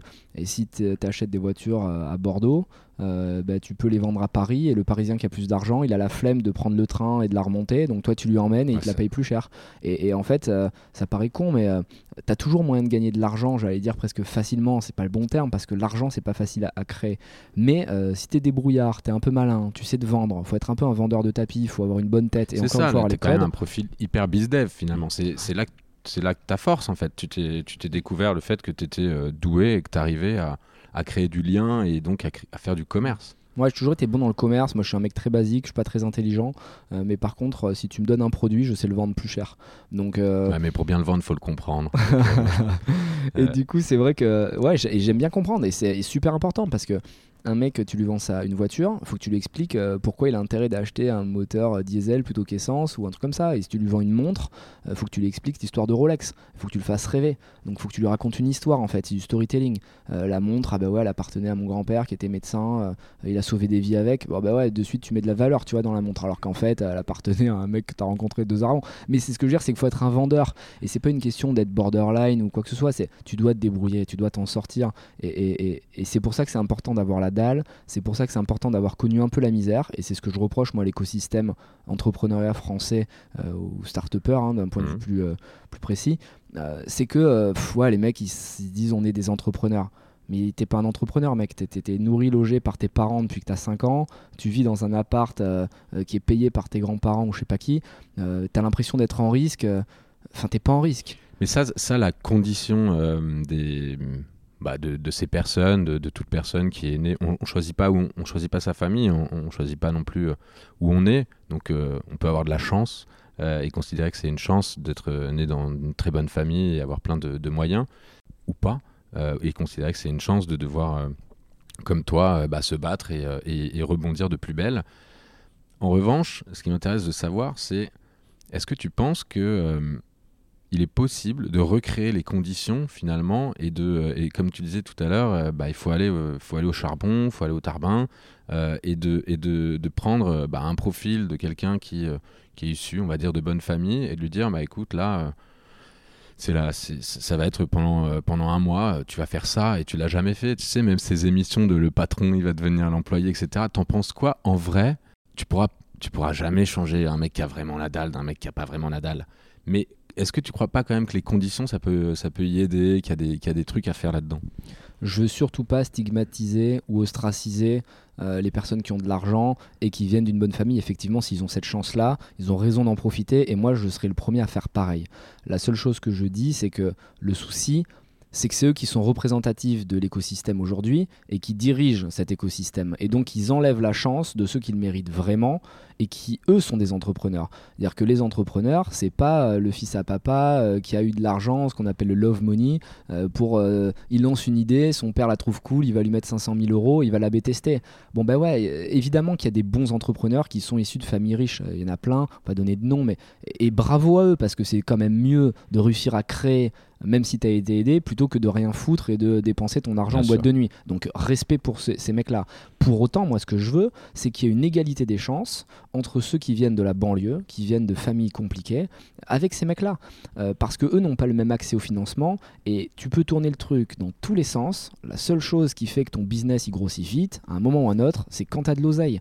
Parce que tu peux avoir la meilleure idée du monde, si tu fais pas une levée de fonds, ça va être très compliqué. Alors, tu as toujours le contre-exemple. Ils vont me sortir une boîte qui a réussi à, à bootstrapper euh, et qui fait aujourd'hui des centaines de millions. Mais t'en as une sur 10 000. La réalité, c'est que si tu fais pas des levées de fonds, tu meurs parce que tu grossis pas vite, tu peux pas recruter, tu peux pas faire du marketing. Et cet accès aux levées de fonds aujourd'hui. Ah, c'est intéressant parce que là, tu, tu, tu, deviens, tu mets bien les pieds dans, dans le plat de, de, ce grand débat de l'écosystème startup où on dit c'est quoi ce bordel, euh, ce monde de la levée de fonds? parce qu'on est dans une gigabulle là, c'est en train de devenir n'importe quoi. Mais, euh, mais en même temps, toi, tu es en train de défendre quand même cette, euh, cet axe-là qu'on a pris ou qu'on est en train de prendre, euh, qui est bah, il faut financer un max les startups et, et financer la croissance. Tu es vraiment dans cet état d'esprit-là où, où tu penses quand même que c'est quand même pas mal aussi du bullshit parce que si je reprends un peu ton histoire, je connais pas des chiffres exacts, mais j'ai quand même l'impression que vous avez atteint la rentabilité rapidement, euh, que vous faites quand même beaucoup euh, de chiffre d'affaires. On est en train de parler en, au moins millions ou peut-être dizaines de millions. Euh, je te souhaite plus très très vite. Et, là, pour le coup, ça s'appelle financer la croissance, je comprends. Mais là, quand on met, il y a certaines boîtes, et pourtant il y en a que j'adore, donc je vais, vais pas les citer, mais il y a certaines boîtes qu'on devait 200 millions, 300 millions qui n'ont pas fait encore un euro de chiffre d'affaires. Euh, il y a beaucoup de RD, en même temps c'est normal, mais, euh, mais, mais c'est quand même beaucoup de responsabilités, quoi. Et surtout quand tu me dis tout à l'heure, il faudrait laisser sa chance à, des mecs qui ont faim. À un moment donné, tu te dis, euh, on peut en faire des trucs avec 100, 100 millions. Là, vous, vous en avez, je sais pas combien vous en avez levé encore, mais tu peux en donner un peu d'argent à ceux qui doivent créer là. Non, c'est clair, c'est super intéressant. Alors oui, il y a beaucoup d'argent qui est investi dans les startups. Je pense que c'est une bonne chose parce que si tu veux lutter au niveau international, il faut de l'argent. Il faut bien comprendre qu'aujourd'hui, on est dans un monde qui est global euh, et que quand tu regardes les, les 10 plus gros euh, euh, géants de la tech dans le monde, c'est des Américains ou des Chinois. Il y a zéro Européen. à partir de là, euh, tu comprends que eux ils investissent plus d'argent dans leur R&D, ils sont plus prêts à prendre du risque euh, et c'est eux qui vont sortir gagnants dans 10, 15, 20 ans. Tu regardes nous notre CAC 40, c'est que des vieux industriels euh, qui sont vieux. On a le Next 40 maintenant. ouais, bon alors maintenant on a le Next 40 mais tu vois c'est c'est pas encore, pas encore un, lieu de financement où tu peux participer, c'est plus de la communication et c'est bien, hein, c'est un bon début, je trouve ça canon. mais, c'est quand même c'est quand même une histoire de marché. Euh, tu me dis, c'est des Américains ou des Chinois? Bon, bah, c'est très simple. Hein. Ils ont pas du tout le même. Ils ont un marché beaucoup plus grand et structuré que le nôtre. Mais les Européens, tu vois, je me plaçais même pas en tant que Français, je me plaçais en tant qu'Européen. C'est-à-dire que l'Europe, euh, c'est un marché qui est aussi gros que les États-Unis. Alors, il est plus compliqué à adresser Ah ouais, est parce qu'il a des ouais. spécificités, les pays sont découpés. Mais ce que je veux dire, c'est que si tu es bon et que tu es européen, tu peux faire un sacré business déjà. Mais comme il y a moins d'argent et que là, on est un peu en retard par rapport aux Américains, moi, je prends l'exemple très simple. Feed, on a l'impression d'avoir levé beaucoup d'argent. Les gens nous disent, vous avez levé euh, 500 000, puis 3 millions, puis 15 millions. Là, on est en train de closer une grosse levée encore, avec euh, des Américains notamment. Euh, ouais, c'est beaucoup d'argent, on va avoir levé 40, 50 millions. Sauf que nos concurrents, qui s'appellent Soylent, ils ont déjà levé 120 millions. Donc à partir de là, ça plante le débat. Un mec, il a levé 120 millions, quand toi, t'en as levé euh, deux ou trois fois moins. Mais tu vas aller le chercher. on va aller le chercher et c'est ce qui est hyper intéressant parce que moi j'aime le combat et j'aime quand c'est dur. Mais à un moment euh, c'est factuel. Tu vois le mec s'il a plus d'argent il peut payer plus de gens il peut faire plus de marketing il grossit plus vite que Il toi peut se planter quelques fois. il peut se planter évidemment. L'argent attention ne fait pas tout. Et il y en a plein des clichés de start-up qui se sont ramassés parce que euh, avaient pété un câble quand ils avaient de l'argent. Mais à un moment factuellement Bah, il faut tester, ouais. il faut de l'oseille, il faut tester, il faut euh, recruter des gens. Et donc oui, il y a des abus quelquefois parce qu'il y a beaucoup d'argent sur le marché et les VC savent plus trop comment l'investir parce qu'il manque de projets. Mais justement, si tu veux des bons projets, faut aller les chercher avec les vrais entrepreneurs. Il faut pas juste attendre la sortie des écoles où le mec, son père était entrepreneur, euh, son grand-père aussi, bon bah allez, on va le faire. Non, tu vois, il faut sortir de ce microcosme. Et moi, j'adore en tant que business angel, en tant qu'investisseur, euh, aller chercher les outsiders, tu vois. J'aime bien les gens euh, sur lesquels personne ne va miser. Parce que c'est eux qui ont une vengeance à prendre et c'est eux qui vont avoir une sorte de dette envers toi. Ils ont une dette. Moi, tu vois, les gens qui ont investi sur moi, j'ai une dette envers eux. Et je me dis, par principe et par fierté, je vais leur faire gagner beaucoup d'argent et je vais leur montrer qu'ils ont eu raison de croire en moi là où personne ne, ne- ne- ne m'attendait. Euh, T'es déjà Business Angels. Yes. Euh, parce que comment comment t'en arrives à être Business Angels à un peu moins de 35 ans? Ouais, bah écoute, après avoir vendu quelques scooters, quelques voitures, euh, je là, me suis mis à l'immobilier. J'ai fait pas mal d'immobilier, euh, euh, toujours dans le même principe. hein. J'achetais les biens que certains ne voulaient pas parce qu'il y avait trop de travaux. On les retapait le week-end pendant que les potes sortaient en boîte. Euh, moi, je faisais, euh, je faisais le maçon. Et puis, on a fait à la fois de l'achat-revente, de la location. On a créé un patrimoine. On a créé de la structure de manière à pouvoir se leverager auprès des banques et être crédible. On a fait beaucoup de club deals avec des gens qui avaient plus d'argent que nous, mais qui avaient la flemme de bosser, que de trouver des plans. Et puis petit à petit, euh, on a essayé de faire euh, plein de business différents. Il y en a qui ont très bien marché, d'autres qui ont très mal marché, euh, jusqu'à ce qu'on lance Feed, qui a très vite fonctionné. On a fait du cash out aussi. Donc cash out, c'est la possibilité de sortir Ouais. de l'argent autour d'un, au cours d'un, tour de table. Et tu peux sortir de grosses sommes parce que quand tes valos montent très fort, très vite, euh, tu peux gagner de l'argent. Alors c'est pas une finalité en soi, mais c'est aussi une manière de dérisquer ton quotidien, d'être concentré à 1000%. Et aujourd'hui, les VC français commencent à pratiquer ce genre d'outil qui, qui est, qui est, à mon avis, un- une très bonne solution. Ouais, qui est essentiel, hein, qui est essentiel. Qui est essentiel. Et c'est ce qui se fait aux, États-Unis aussi. Il tire hein. la langue, il, il lève 20 millions, ils, ont, ils font pas de cash. Ouais, faut, tu peux pas acheter ton appart. Il y a encore pas euh, longtemps, c'est ça, les, les VC te demandaient, euh, tu sais, leur excuse toujours la même, ouais, mais t'as du capital, donc euh, mets-toi un petit salaire. Mais mec, c'est deux choses différentes, enfin, tu vois, il faut bien distinguer euh, mon, euh, mon statut d'actionnaire, euh, qui effectivement peut-être un jour me rapportera beaucoup d'argent si on vend la boîte, et mon statut de salarié, où en attendant, il faut que je bouffe, quoi. Donc euh, tu peux pas demander à un entrepreneur de serrer la ceinture toute sa vie, pendant que toi, euh, tu prends du caride et tu prends un fixe, tu vois. Donc il faut toujours être super honnête objectif et il faut être capable de s'entourer de gens qui sont capables de comprendre ça. Moi j'ai la chance avec Otium, euh, enfin Utopia maintenant ça s'appelle, et Alven, euh, de pouvoir parler, on se dit les choses cash, parfois on n'est pas d'accord, mais au moins on peut discuter et ça c'est hyper important que tu aies un board ou un comité stratégique où tu annonces la couleur, il n'y a pas de tu vois, y a pas de sujet que tu n'oses pas, t'oses pas mettre sur la table. Euh, mais ouais, il faut que les entrepreneurs s'entourent bien et c'est pour ça qu'en tant que business angel, parce que du coup, bah, de par euh, mes business précédents, de par le cash out, j'ai la chance de pouvoir euh, investir dans les jeunes pousses. Euh, J'essaie toujours de retransmettre ces valeurs euh, et de leur dire n'hésitez pas euh, à bénéficier de notre expérience parce qu'elle est encore toute fraîche euh, et notre regard il va vous apporter quelque chose même si le business angel n'est pas là pour euh, diriger tu vois il est juste là pour donner son avis et après c'est l'entrepreneur qui a toujours raison parce que c'est l'entrepreneur qui est au cœur du business et c'est l'entrepreneur qui doit faire les, bons choix Même si on est un peu en mode inversé euh, dans l'histoire de Feed, je vais rebondir sur. ça m'intéresse de savoir, et les, auditeurs vont être intéressés de savoir comment ça se passe le suivi avec un, fonds d'investissement Parce que là, tu avais commencé avec des, quelques business angels. J'en connais un, Jean-Philippe, je crois, de Sensei, et, et, quelques. et justement, donc ce, petit fonds d'entrepreneurs. Comment ça se passe Il y, a eu un vrai changement entre la relation que tu as eue avec Sensei et la relation que tu as eue avec bah, Alven, Co. C'est quoi le, changement? C'est genre un truc, c'est hyper professionnel, plus de reporting, c'est des sharks. comment ça se passe? Ça se passe, euh, ça se passe bien si tu as choisi les bonnes personnes. C'est-à-dire que chaque histoire est différente, encore une fois. Moi, je suis juste là pour témoigner à mon humble niveau sur ce qui s'est passé, mais mon histoire va être différente de celui d'à côté, donc faut jamais prendre pour argent comptant. Il y a des VC qui sont des énormes enculés, euh, tu vois, faut, faut dire le, terme tel qu'il est. Ah on peut dire ce qu'on veut. Là, et puis, il y a des VC qui sont hyper honnêtes, euh, donc à toi de trouver les bons VC. Moi, avec Rodolphe Ménégo de Alven et Antoine Finn d'Otium, ça s'est toujours super bien passé. Tu as évidemment des évolutions euh, qui, se, euh, qui se passent tendrement, on va dire. C'est pas du jour au lendemain, tu dois faire des reportings de 45 pages euh, en anglais avec des graphiques, quoi, tu vois, ça se fait petit à petit. Mais c'est sûr que quand tu es avec des BA, des business angels comme Sensei ou comme moi aujourd'hui, bon, ben, on va être beaucoup moins exigeant. Sur les reportings, sur les informations, on va pas faire d'audit, on va pas tout checker, c'est un peu plus au feeling, c'est-à-dire que le BA investit sur l'humain avant tout. Tu, tu te l'es mangé l'audit? Ah bah moi j'ai des audits à chaque levée de fonds. Hein. j'ai à chaque levée, mais c'est normal, hein. on, lève des gros montants. Euh, tu sais pas si le mec c'est une flûte ou pas, tu vois, t'en as aussi quand même pas mal. C'est hein. de poudre de perlimpinpin. Voilà, je sais plus qui nous avait dit ça. Ouais. Mais euh, ouais, t'as as, des entrepreneurs qui n'hésitent pas à mentir sur leurs chiffres, et donc c'est une stratégie, chacun fait ce qu'il veut, mais euh, nous on est une marque de produits. Donc c'est très facile de savoir si on ment ou si on ment pas. On regarde les chiffres, on regarde combien on a vendu à Franprix, Monoprix, et voilà, euh, on peut pas trop tourner le truc nous. Euh, donc on se mange des audits, euh, les reportings deviennent de plus en plus précis au, fur et à mesure, mais je dois être très honnête et dire que nos comités stratégiques sont toujours aussi euh, bon enfant, j'ai envie de dire, tu vois, on, échange, il n'y a pas de tension particulière. Après, moi, j'ai toujours planté le décor. Quoi. Euh. Ouais, moi, j'ai planté le décor, j'ai toujours demandé à ce que ce soit hyper naturel, hyper transparent.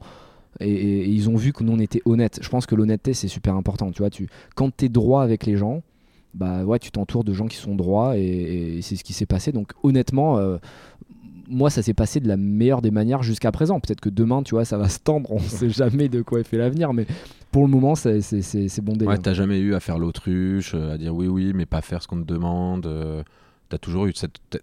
Comment t'accueilles euh, la, la, remarque finalement Parce que tu es quand même quelqu'un d'un peu bulldozer. et, et, je pense que un moment donné, si on te dit qu'il y a un truc qui va pas ou que ce serait mieux de, d'avancer dans telle ou telle direction, comment tu prends finalement le, conseil, l'accueil de, de, la part de ces investisseurs? Je pense qu'effectivement, je suis pas euh, un entrepreneur facile. Euh, il faut le reconnaître. Et je pense que les entrepreneurs ne doivent pas être faciles. Un entrepreneur ne doit pas dire amen à ce qu'on lui dit. Euh, c'est toi qui es le mieux placé pour connaître ton business.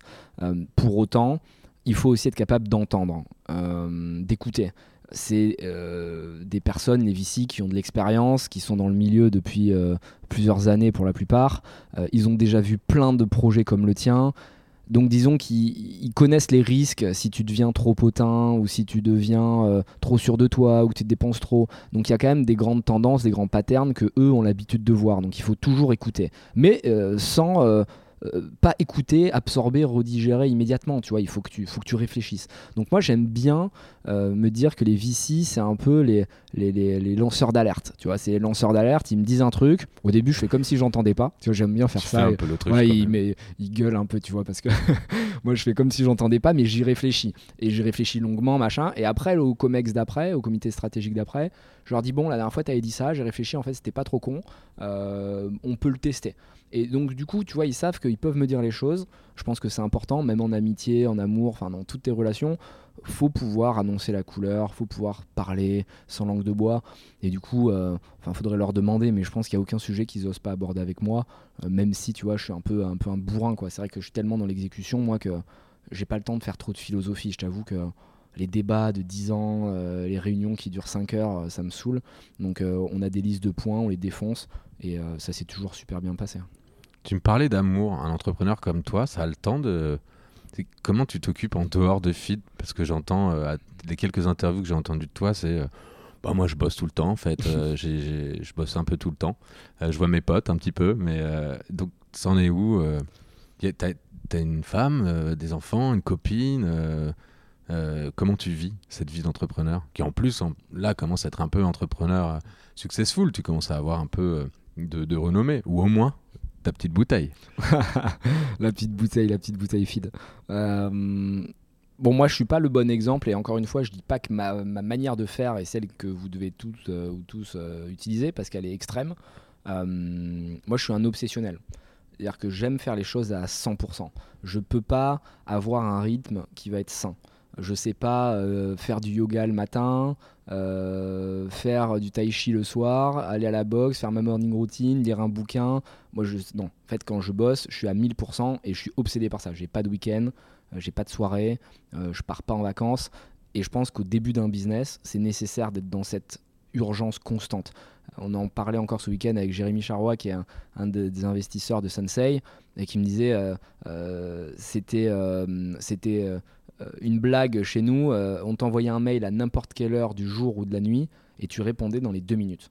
Et, c'est vrai que moi, ça me choque quand je suis investisseur d'envoyer un mail et qu'on me réponde pas pendant une semaine. En fait, je sais déjà que c'est mort pour lui. Tu vois, parce que euh, si t'es pas obsédé par ton projet, bon bah c'est que t'as rien à foutre là, tu vois. Enfin, soit tu crois vraiment et tu veux changer le monde avec ce projet, et, tu t'arraches, soit tu le fais en mode dilettante, et je sais qu'il y a des fondeurs qui sont comme ça, donc si ça marche, tant mieux pour eux, mais qui arrivent à allier vie de famille, euh, vie sportive, vie culturelle, euh, ils ont des enfants, euh, et puis ils vont à la montagne, et puis, moi, je n'y arrive pas au début, tu vois, au moins pour le lancement.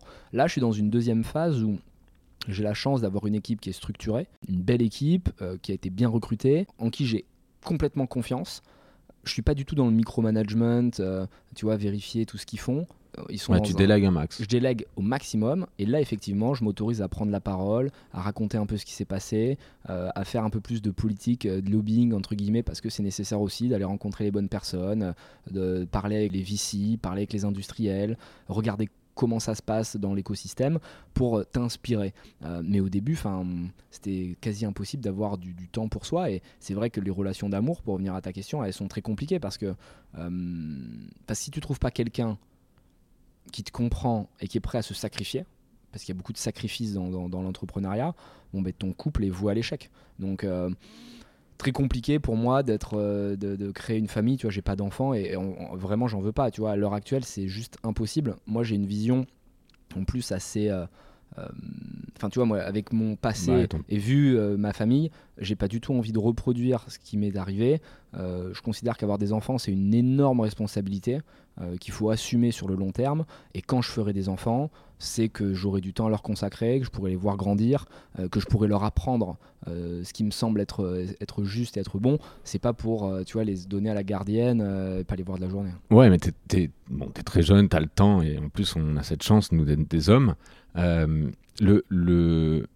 Tu m'as quand même dit tout à l'heure que tu allais refaire un autre projet, que ce soit à 40 ou 50 ans à un moment donné, il va falloir que tu fasses des sacrifices, Anthony. si, tu veux, si tu veux avoir une femme et des enfants, il va falloir faire quelques petits sacrifices. C'est vrai que c'est, euh, ça fait partie de mes sujets. Euh, je suis pas honnêtement. Le euh, redit dans un mois au prochain Comex, tu vas y réfléchir. ouais, mais j'y pense. Hein, souvent, c'est des débats qui reviennent. Mais honnêtement, je n'ai pas, j'en ressens pas le besoin. Et moi, je m'écoute énormément. je pense que c'est très important de penser différemment. Et là, tous mes potes, moi, aux 30-35 ans, ils ont des enfants, ils se marient. Et tant mieux, tu vois, si ça les épanouit. Moi, c'est pas mon c'est pas mon envie du moment. Peut-être que dans 5 ans, je penserai très différemment. Là, moi, mon plaisir, c'est d'essayer de faire des boîtes qui fonctionnent, avoir une super équipe, conquérir le monde avec des produits qui sont cool. Euh, et peut-être que dans 5, 10 ans, euh, on se reverra et je te dirai écoute, moi, mon seul kiff, euh, c'est d'être à côté de mes enfants toute la journée, de faire un tour du monde sur un bateau avec eux et de leur apprendre un peu, enfin, de leur transmettre ma vision de la vie. Donc, chaque étape est importante, mais ce qu'il faut, c'est s'écouter. c'est ce qui, ce qui te rend heureux le matin quand tu te lèves. Donc euh, chaque, chose, euh, chaque chose en son temps. Merci beaucoup. Cette, réactivité euh, dont tu parlais tout à l'heure, moi je suis halluciné si on ne me répond pas rapidement. Tu l'as insufflé dès le début sur Feed. On va discuter un petit peu de Feed parce qu'on n'a pas encore max de temps et j'aimerais bien quand même qu'on en parle un tout petit peu sur le processus, de comment c'était comment c'était arrivé. Et aujourd'hui là, Feed, j'ai un problème. on me répond en combien de temps? Ouais, ça va aller vite. Hein. Ça va aller vite parce que ça fait partie des valeurs qu'on a posées effectivement dès le début. Je pense que c'est la plus grande mission du fondateur de transmettre euh, la brand platform, on appelle ça, tu vois, c'est le, le, brand book euh, avec qu'est-ce qui est important pour toi, quelle est ta méthode de travail, euh, qu'est-ce que tu attends des équipes? Tu les mets dans un cadre et après ils sont libres à l'intérieur. C'est-à-dire que tu n'es pas là pour faire du micromanagement. Il n'y a rien de pire qu'un manager qui est saoulant, qui va tout vérifier constamment, euh, qui ne te fait pas confiance. Mais euh, pour autant, euh, tu as un document sur lequel tu peux t'appuyer pour savoir qu'est-ce que c'est feed, comment on communique, qu'est-ce qu'on a le droit de faire ou de pas faire. Et c'est vrai que la vitesse, pour moi, c'est super euh, clé, l'exécution. On avait des concurrents qui essayaient de se lancer en même temps que nous. Euh, ils ont eu aucune chance en fait, parce qu'ils n'avaient pas encore levé 10 balles, qu'on avait déjà levé 25 euh, millions. Donc à partir de là, tu prends de vitesse le marché, et derrière, les mecs courent quoi. Sauf que quand tu es passé en premier, que tu ouvert le truc, bon, bah, et qu'en plus tu es relativement bon dans ce que tu fais, et je parle pour l'équipe là, euh, c'est compliqué d'aller euh, rechercher des, fonds pour les concurrents. Donc euh, ouais, exécution, rapidité, moi j'envoie un mail, il faut qu'on réponde, tu vois, et n'importe qui, hein, pas que moi, mais on a des outils qui sont utiles pour, pour avoir une productivité maximum. Encore une fois, c'est pas qu'on est là pour aliéner l'employé, on n'est pas des esclavagistes. Simplement, quand tu as des process qui sont bien mis en place et que c'est fluide, que c'est limpide. Tu veux que ça roule, quoi. Ça roule, quoi. Et c'est ce qui nous différencie des grands groupes où tu envoies un truc au SAV, ils te répondent euh, six jours après. Donc, tu as déjà oublié ce que tu leur as demandé, ils te répondent. Moi, j'aime quand c'est immédiat et c'est pour ça qu'on a un super. Customer care, donc c'est un peu le service client moderne, euh, où euh, tu les appelles à n'importe quelle heure, euh, ils vont te répondre, ou alors ils vont t'envoyer un mail pour dire qu'ils te rappellent dès qu'ils sont dispo, et ça c'est super important. Et ça t'arrive de gueuler un peu d'un point de vue management, tu te considérerais comment comme chef d'entreprise, puisque là, enfin ça, ça, ça grossit quand même très très vite. Vous êtes combien aujourd'hui? On est un peu plus de 70. on a grossi pas mal, on est monté un peu plus haut. Euh, là, on est redescendu à 70, c'est pas plus mal. On avait perdu un peu l'ADN, on avait perdu justement ce qui faisait notre force. Euh, donc, je suis content là qu'on soit resolidarisé et qu'il y ait une très très bonne ambiance. C'est important que les gens s'épanouissent, soient heureux. Et les gens qui fitent pas avec l'ADN, euh, il faut s'en séparer, même si c'est pas toujours, toujours facile. Je me définirais plutôt comme un manager cool, honnêtement, qui fait beaucoup confiance, qui laisse beaucoup de liberté. Après, ouais. Euh, Après, faut pas te décevoir. Je suis très exigeant envers moi-même, donc je suis forcément très exigeant envers les autres. Et, plus je tiens aux gens, plus je suis exigeant, bizarrement. C'est-à-dire que euh, ce qui me frustre le plus, c'est de voir quelqu'un qui a du potentiel, mais qui va pas le chercher, tu vois. Ça, ça, ça, m'énerve vraiment. En fait, quand je vois des gens qui pourraient faire des choses exceptionnelles, mais qui croient pas en eux, ça me frustre. Mais c'est mon travail de, de réussir à les, à les déclencher. Et j'en ai quelques-uns en tête, là, chez Feed qui étaient plutôt timides quand tu les croisais dans leurs entretiens et c'était pas incroyable. Mais aujourd'hui, ils ont pris des responsabilités et, c'est génial de voir à quel point ils se, libèrent ils se découvrent en fait. Et, et un bon manager, pour moi, c'est avant tout un coach, tu vois. C'est avant tout un mec qui va t'écouter, qui va te déclencher quelque chose et qui va te faire confiance. Et après, bon, ben, euh, la bonne personne, le bon employé, c'est celui qui sait aussi se remettre en question, qui sort les doigts à un moment, qui se forme et qui va bosser plus que les autres pour réussir. Mais euh, si tu arrives à être toujours dans le dans le dans l'honnêteté, que tu renvoies l'ascenseur au bon moment, tu crées des relations qui sont hyper agréables et même si évidemment je peux pas me permettre, tu vois, d'être pote, euh, je, peux pas les bouffer tous les quatre matins avec. ah bah j'allais te poser la question, est-ce que c'est est-ce que c'est pas un peu ta famille finalement C'est ma famille, mais malheureusement, tu es obligé de mettre, une, distance. Et c'est triste parce que, euh, en, réalité, j'adorerais, tu vois, pouvoir bouffer avec eux tous les midis, euh, qui me racontent leurs histoires, comme on le faisait au début. Au début, je mangeais tous les midis avec l'équipe. Euh, et aujourd'hui, c'est un peu plus délicat parce que quand je suis là, ils vont pas être aussi naturels. Et donc, ils vont pas pouvoir. tu sais, je sais qu'ils parfois ils doivent me tailler dans la cantine parce que je suis pas là, mais ils peuvent pas le faire si je suis là. Et, en fait, c'est normal, tu as besoin de, décharger un peu sur ton management à un moment, c'est le jeu. Et je pense que c'est important qu'ils aient cet espace de liberté. Moi, ce qui compte, c'est que je leur fais confiance, que je les respecte tous, euh, que je les admire tous parce que j'ai besoin de travailler avec des gens que j'admire. En fait, si j'admire pas les gens, euh, moi, ça me, ça me saoule de, bosser avec eux. Euh, et je considère qu'ils sont tous meilleurs que moi à leur poste. Et c'est pour ça qu'en réalité, euh, hmm, j'ai pas de légitimité à aller leur prendre la tête. Moi, mon seul but, c'est un peu bird view, c'est de les pousser à faire leur maximum, euh, qu'ils soient épanouis dans leur travail, qu'ils soient ambitieux. Parce qu'en réalité, Maintenant, c'est eux qui ont pris le relais. À Feed, moi, je l'ai emmené au maximum de ce que je pouvais faire. Euh, et maintenant, euh, c'est l'équipe qui va faire euh, le, reste du chemin. Donc, j'essaie toujours de les motiver, de leur, passer ces, ces, ondes un peu positives, de leur raconter d'où je viens, comment j'en suis arrivé là, qui s'inspire. Et puis après, c'est cette cohésion globale qui fera que ce sera un succès ou non. Justement, là, Feed, c'est une équipe assez jeune. tu me disais, je crois, dans, dans notre entretien, moyenne d'âge 27, 28 ans. Moins de 30 ans. Euh, aujourd'hui, maintenant que tu fais des, levées de fonds importantes, conséquences euh, pour l'internationalisation, maintenant que tu as les VC autour de la table, est-ce qu'il n'y a quand même pas des sujets, des enjeux de euh, on va mettre un peu des, seniors, tu vas peut-être prendre un peu, faire un, je sais pas, te mettre un peu en retrait, enfin tu restes le, le principal CEO et en plus toi tu es le seul et unique fondateur, donc c'est un peu particulier.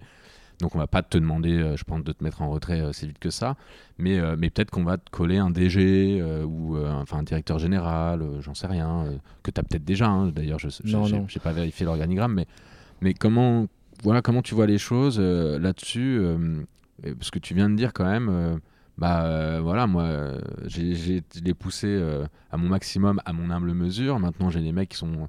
J'aime bien moi aussi, et je pense que le plus important dans l'entrepreneuriat, c'est de savoir s'entourer. Voilà, je me suis bien entouré. Est-ce que tu penses que tu dois encore maintenant t'entourer de seniors euh, ou, euh, ou non C'est pas ça la stratégie. Et puis on. Je disais les, limites, quand je disais je l'ai emmené au maximum de ce que je pouvais, c'était dans l'opérationnel. C'est-à-dire qu'au début, quand tu es euh, fondateur, tu es en copie de tous les mails, tu gères tous les problèmes. Et aujourd'hui, tu peux plus le faire parce que sinon, tu imploses. En fait, il y a tellement de sujets que euh, je peux ah pas bah, être en copie de tout. mais euh, par contre, le, rôle du fondateur va évoluer. Il est plus dans l'opérationnel, mais il va être dans le recrutement, trouver les bonnes équipes, dans la transmission des valeurs, dans la vision, euh, dans l'aspect un peu politique des levées de fonds, du lobbying et compagnie. Donc j'ai encore plein de choses à apporter d'une manière globale à la boîte, mais ce que je veux dire, c'est que l'opérationnel, c'est les équipes qui le font et c'est elles qui ont tout le, mérite. mettre des DG, je sais qu'il y a plein de startups qui le font. Ça soulage en plus. Ça soulage et en réalité, euh, évidemment que parfois c'est presque tentant, tu vois, te dire bon, j'ai gagné un peu d'argent, euh, je pourrais faire un peu plus de sport, je pourrais sortir un peu plus. Est-ce que ça vaut pas le coup que je mette un DG qui va s'occuper de tout? Mais je pense que ce serait. Il n'est pas obligé de s'occuper de tout. Non, mais tu vois, qui va prendre pas mal de sujets en main et je pense que ça pèterait un peu euh, cette cohésion qu'il y a avec l'équipe. Et en réalité, j'ai tellement bien délégué je me suis tellement bien entouré, et c'est parce que j'ai eu de la chance aussi de trouver les bonnes personnes, euh, qu'aujourd'hui, mon emploi du temps, il s'est quand même largement allégé par rapport à ce que je faisais au début. Et j'ai cette possibilité bah, de faire des podcasts avec toi, par exemple, d'aller écouter euh, des conférences, de faire des prises de parole à la télé ou auprès de journalistes. Et, donc, on m'a libéré mon quotidien pour que je me concentre un peu plus sur la vision. Là, par exemple, tu vois, il va se passer plein de choses au début de l'année 2020 et on bosse dessus depuis quelques mois et c'est quelque chose que j'aurais jamais pu faire à l'époque. Donc, mon rôle évolue. Euh, je pense pas qu'on ait, besoin de mettre des seniors. Euh, parce que je pense qu'on a besoin de jeunes qui ont les idées fraîches euh, et qui surtout croient dans leurs rêves. alors je stigmatise pas, tu vois, les, seniors, hein, on va dire. Mais simplement, quand je recrute quelqu'un qui a plus de 40 ans et que je lui dis, bah écoute, nous on va faire plusieurs milliards d'euros et on va racheter Nestlé, Danone ou Coca un jour, il, se marre quoi. il rigole, il croit que c'est une blague. Alors que quand je le dis à un jeune, euh, il me dit bon ok, mais par où on commence? Tu vois, Et ça fait toute la différence en fait. Ça fait toute la différence parce que je dis pas qu'on va y arriver, mais on va tenter et on va, on va se battre et on va rien lâcher. Et en fait, c'est l'histoire de ma vie. Tu as besoin de cette petite étincelle. Ouais, en fait, il faut être optimiste. Il y en a certains, ils vont dire c'est c'est presque bullshit, mais euh, en fait, tu vois, là, la frontière entre le, le, génie et la folie euh, se calcule à l'aune de la réussite. C'est-à-dire que quand tu réussis, tout le monde te dit t'es es incroyable, t'es exceptionnel. Quand tu te loupes, tout le monde dit ah bah ouais, mais bon, tu t'en as trop fait. Bah ouais, mais bon, à un moment, si tu te pousses pas dans, à croire dans ton optimisme, dans ton destin, tu n'y arrives pas. Donc moi, j'ai besoin de gens qui croient dans leurs rêves pour, euh, pour qu'on pousse au maximum. Euh, on, va, on va défoncer euh, l'horaire de, ce podcast. J'ai quand même envie d'essayer de rester, de le contraindre. Donc je suis un peu dégoûté parce que je pourrais pas aller chercher tout le processus d'industrialisation d'une boîte comme Feed et je pense que c'est passionnant. Si tu devenais là, voilà, on, revient euh, à tout à l'heure, on était en train d'expliquer que tu avais fait tous tes jobs, tes coûts immobiliers. À un moment donné, tu te dis, waouh, je vais lancer, vais lancer Feed, ce que va devenir Feed. Est-ce que tu peux me le dire succinctement, franchement, en 3 à 5 minutes maximum? Elle te vient comment cette idée? Il est où le besoin? Et surtout, comment tu t'en arrives à, bah, euh, euh, lancer l'aventure, amorcer la pompe pour euh, tous ces entrepreneurs en herbe qui nous écoutent? Et, qui se disent bah voilà, moi je veux, j'ai aussi un, rêve, un, projet hyper ambitieux et un mec comme Anthony, ça va me, ça va me donner un peu de, un peu d'espoir parce que c'est un, parcours du combattant. Hein. Moi, j'aime bien le rappeler quand même que entrepreneur, voilà, et c'est pas un truc, euh, c'est pas un truc euh, simple, c'est pas le monde de oui oui, euh, faut se battre. Mais avant toute chose, faut avoir une idée, une passion, une envie, une promesse. Exactement, une idée et une envie, c'est super important, une passion, euh, parce qu'il faut quelque chose euh, qui, vous, euh, qui vous parle. C'est-à-dire qu'il ne faut pas lancer une idée sur laquelle vous n'êtes jamais interrogé avant ou, ou, vous maîtrisez pas du tout. il faut qu'il y ait un lien avec votre histoire. Moi, par exemple, c'est parce que j'avais connu la faim plusieurs fois. Quand j'étais jeune, j'avais connu la faim parce que j'avais pas d'argent. Donc ça m'avait un peu interpellé, tu vois, qu'au 21e siècle, un jeune qui vient d'une famille, on va dire, classique, on est en France, si on n'est pas au Bangladesh, euh, puisse crever de faim. moi, j'allais crever de faim, tu vois, si je trouvais pas de l'argent pour manger. Euh, donc ça, c'était la première euh, rencontre avec la faim. Et la deuxième, elle avait été plus tard, quand j'avais 24-25 ans. Et là, pourtant, j'avais beaucoup d'argent pour un jeune de mon âge.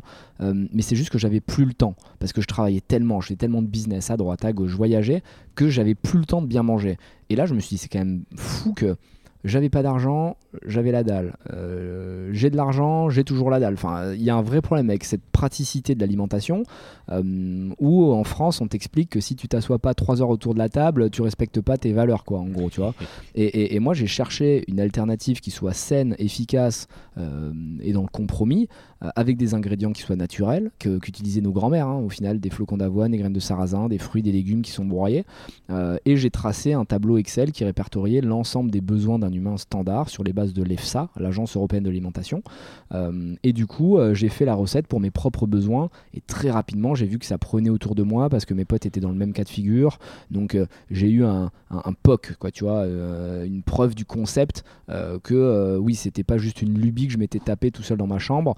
A fait un Instagram, il y a eu 10 000 repas précommandés de suite, il y a une, euh, il y a une traction. Sous la, marque Feed, là euh, Ouais, on avait fait un truc, j'avais trouvé ça bien, Feed, on l'avait lancé, mais on n'avait même pas le produit. C'est-à-dire que j'avais juste pris, pour te dire, c'est rigolo, je sais même pas si je l'ai déjà raconté ça, mais on avait des bouteilles blanches, mais comme on n'avait pas trouvé de copacker qui avait des bouteilles blanches, j'avais une bouteille transparente, je l'avais remplie de lait et je prenais des photos avec du lait à l'intérieur et je mettais le logo Feed par-dessus sur Photoshop, tu vois. Et, et, je faisais comme ça sur Instagram et, les gens avaient l'impression que c'était hyper bien fait, qu'on avait de l'argent, machin, mais en fait non, c'était, tu vois, fake it until you make it et, c'était vraiment fait semblant euh, que ta boîte existe, fait semblant que tu as un produit. Et, si les gens ont de l'intérêt en pensant que le produit existe, ça doit dire qu'il faut vraiment le faire. Tu vois, j'allais pas, euh, euh, moi qui ai quand même pas mal manqué d'argent, mettre 100 000 euros dans un projet si j'étais pas sûr fallait que je sois convaincu qu'il y ait une traction. Donc euh, une fois que j'ai vu qu'il y avait des likes sur Instagram, que les gens voulaient commander, on a fait quand même 10 000 repas précommandés alors qu'on n'avait pas de produit. Tu vois, enfin, euh, c'est excellent, c'est énorme. Euh, et à partir du moment où on a eu les, les 10 000 repas, j'ai bon, il s'agirait de faire la formule maintenant, quoi, parce que on va avoir des problèmes, même si je. Et tu, l'as fait même pas, j'entends dire même pas sur une plateforme de, de, financement participatif à la Ulule, Enco pour faire de la précommande ou tu l'as euh, que sur Insta, entre nous avec un site que j'avais codé en une nuit sur Squarespace tu vois vraiment un truc hyper basique euh, et ça a pris. Et, là en parallèle je développais la formule avec des copackers donc des fabricants. Et là j'ai repris un peu le, système du caméléon c'est à dire que tu dois renvoyer des codes de réassurance à ces gens là c'est des, des copackers qui travaillent donc avec des industriels avec des gens qui font des gros volumes. Euh, ils comprenaient déjà pas le produit parce que eux ils avaient l'habitude de faire des produits de régime. Donc avec très peu de calories mais très cher. Et moi, je demandais exactement l'inverse. Je leur demandais euh, de mettre un maximum de nutriments avec le prix le plus bas possible. Donc ils comprenaient pas euh, mon business model. Et du coup, j'ai dû les rassurer. J'arrivais avec des grosses voitures, des grosses montres. Euh, et je leur disais, vous inquiétez pas, je vais payer toute la prod cash d'avance. Comme ça, vous êtes tranquille, quoi qu'il arrive. Au pire, vous, vous avez votre argent. Et malheureusement, c'est toujours pareil, tu vois, quand tu assures d'un point de vue financier, le coût, bah, les gens sont OK. Donc euh, j'ai payé avec mes économies les premières prods. Et puis les premières prods, je les ai vendues immédiatement. Et puis du coup, on faisait x2 à chaque production. Là, ils ont senti que ça blaguait pas trop et que j'étais quand même assez déterminé. Tu vois, tu dois vendre un message, tu dois vendre une émotion, c'est comme tout. Euh, si je l'avais mal vendu, euh, j'aurais sûrement jamais eu de copacker. Mais j'ai, je sais pas, dégagé une énergie qui fait qu'ils y ont cru eux aussi. Tu leur as fait croire en ton rêve. Tu vois, tu dois donner une vision, ils doivent participer. Et à partir de là, ben, tout s'accélère. Après, ça devient facile. C'est quoi le plus dur? Parce que là, j'ai l'impression que t'as pas. Euh, enfin, il faut dire un peu la vérité, tu vois. T'as pas, pas euh, vécu de, moments difficiles euh, dans l'histoire de, de, Feed. Est-ce que tu peux nous partager quand même les deux trois moments un peu down Bon, j'imagine qu'il y a déjà ce produit qui est déjà extrêmement tranchant, puisqu'hyper disruptif, qui fait pas le bonheur de tous et que vous devez vous manger un nombre de de, plaintes et de, bad buzz euh, potentiels. Mais, mais même au-delà de ça, peut-être titre plus personnel euh, ou, euh, ou avec ta première équipe, tu as deux, trois moments comme ça où, où ça s'emballe pas. Parce que là, Fit, c'est trois ans, je m'emballe, je passe de 1 à 70 salariés, je fais plusieurs dizaines de millions d'euros. À un moment donné, tu as dû passer par quelques petits, petites phases plus difficiles. Le plus difficile pour une start-up lambda, on va dire, mais ça n'a pas été notre cas chez nous, c'est la première levée de fonds parce que euh, tu dois déclencher sur de l'émotion, t'as pas de chiffres ou très peu. Ouais, c'est ta gueule. Euh, ouais, c'est vraiment est-ce que tu arrives à vendre la soupe? Euh, Nous, ça a été assez facile parce que, encore une fois, on a été déterminé, on a été ambitieux et ça s'est bien passé avec Sensei Ventures. on avait plusieurs propositions dès le début, donc c'était cool. non, le, le, en vrai, ça fait un peu presque hautain, mais on n'a pas eu trop de moments difficiles chez Feed parce qu'on a tellement exécuté, on a tellement enchaîné. Euh, que à la rigueur, le seul problème qu'on a pu rencontrer, c'était peut-être un peu cet été euh, quand on a, euh, on a dû restructurer un peu l'équipe parce que on avait perdu cet ADN. Tu vois, on était devenu un peu des bourgeois. Ça partait un peu dans tous les sens. Ouais, il y avait plusieurs personnes au même poste et du coup, en fait, vaut mieux une personne déterminée qui s'arrache plutôt que quatre personnes qui bossent moyennement tu vois, au même poste. C'est fou, mais c'est vrai. vaut mieux une petite équipe de tueurs on avait perdu les valeurs un peu, et c'est de ma responsabilité, tu vois, parce que c'est moi qui dois les, drainer. Euh, et c'est vrai que euh, feed n'était plus vraiment feed, on n'avait plus la même niaque, on n'avait plus la même euh, détermination. Nous, on est connus à Paris pour, putain, pour arracher, hein.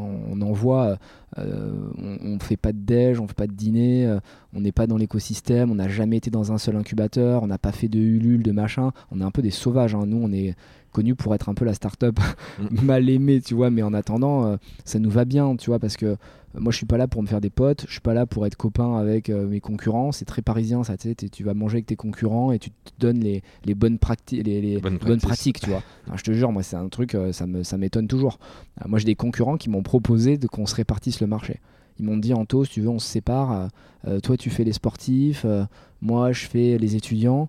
Putain, je les regardais, je dis les mecs, vous êtes dans. Enfin, je leur disais pas, tu vois, parce qu'ils étaient mignons, les pauvres. Mais euh, il y en a qui sont dans un monde parallèle. Et c'est là où c'est cool de venir de la rue, en fait. Parce que quand tu viens de la rue, tu laisses rien à personne, en fait. Et moi, je laisserai rien, tu vois. Euh, exactement. Il n'y a pas de. Je vais rien laisser. Pas un secteur.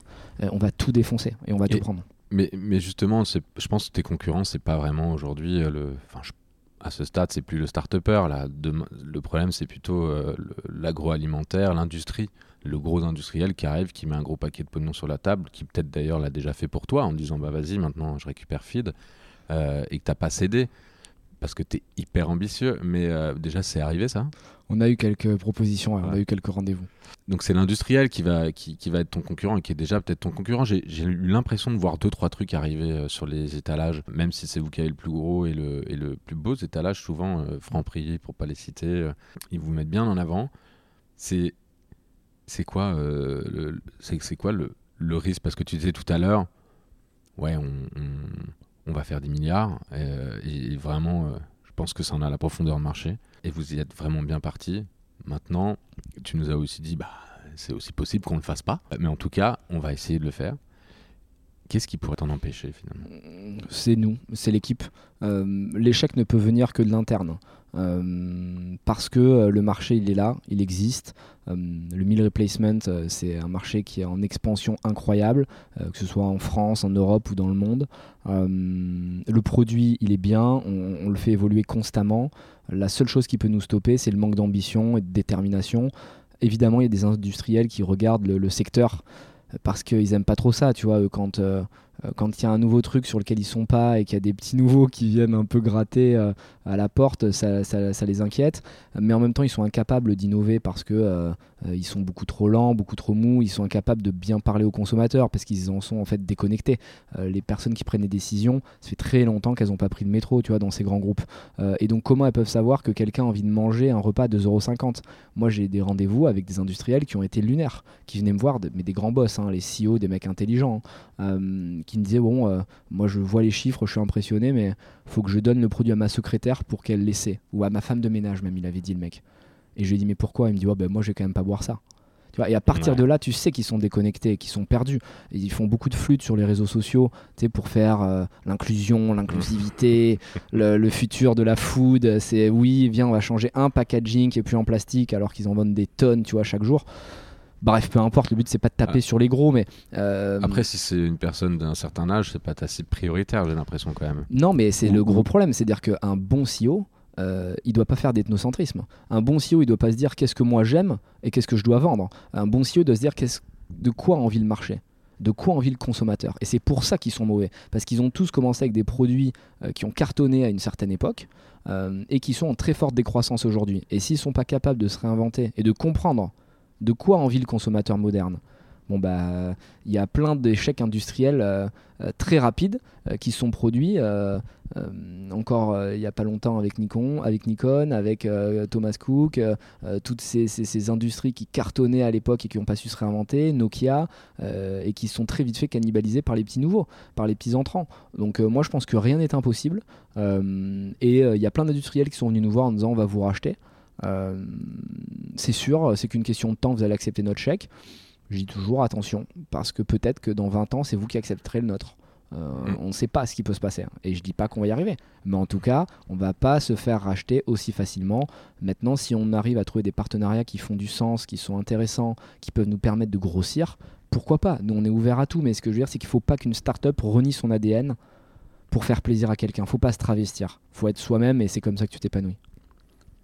Le podcast va être diffusé euh, plutôt début 2020.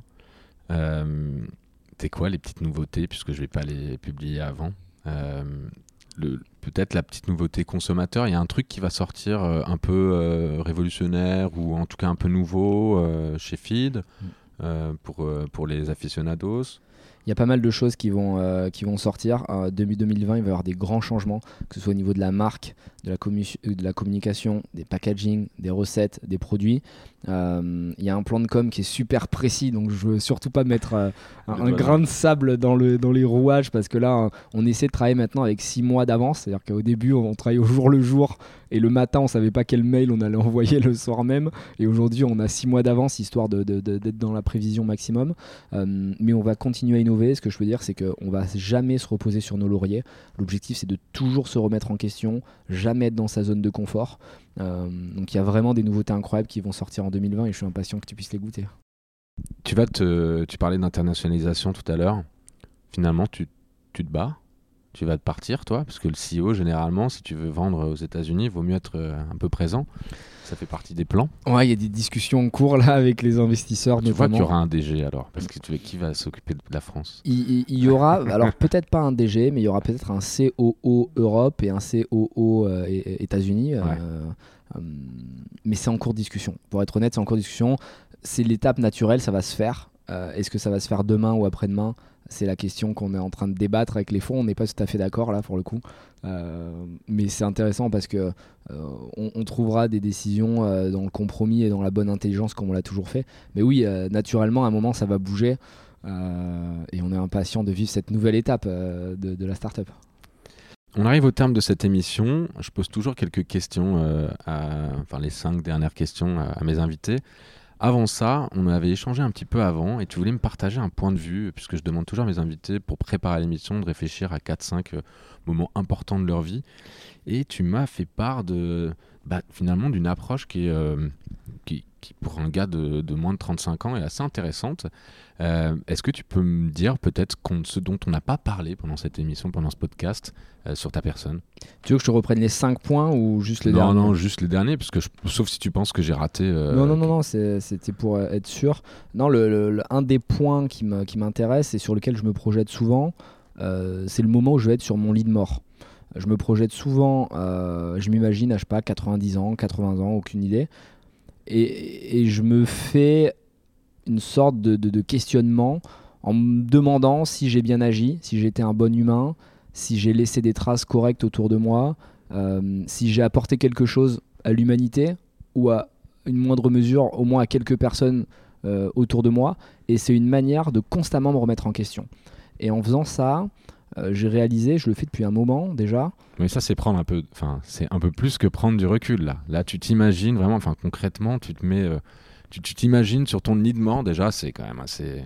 C'est quand même un peu glauque. Mais, euh, mais tu t'imagines et tu te dis qu'est-ce que j'aurais pu louper ou qu'est-ce que j'ai fait de bien? Enfin, c'est qu'est-ce que ça t'apporte de, de, de, plus que, euh, que un, simplement une petite prise de hauteur ou...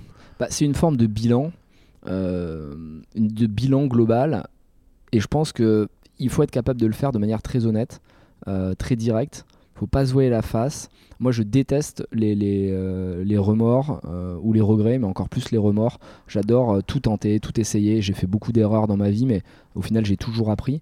Et je veux surtout pas mourir en me disant j'aurais dû faire ça ou j'aurais pas dû faire ça ou peut-être que j'aurais pu le faire mieux. Je veux vivre intensément, à fond. Et en fait, ça vient euh, d'une phrase que je disais souvent à mes parents quand on s'engueulait. Je leur disais, ça va être hyper triste parce que vous allez mourir seul sur votre lit de mort.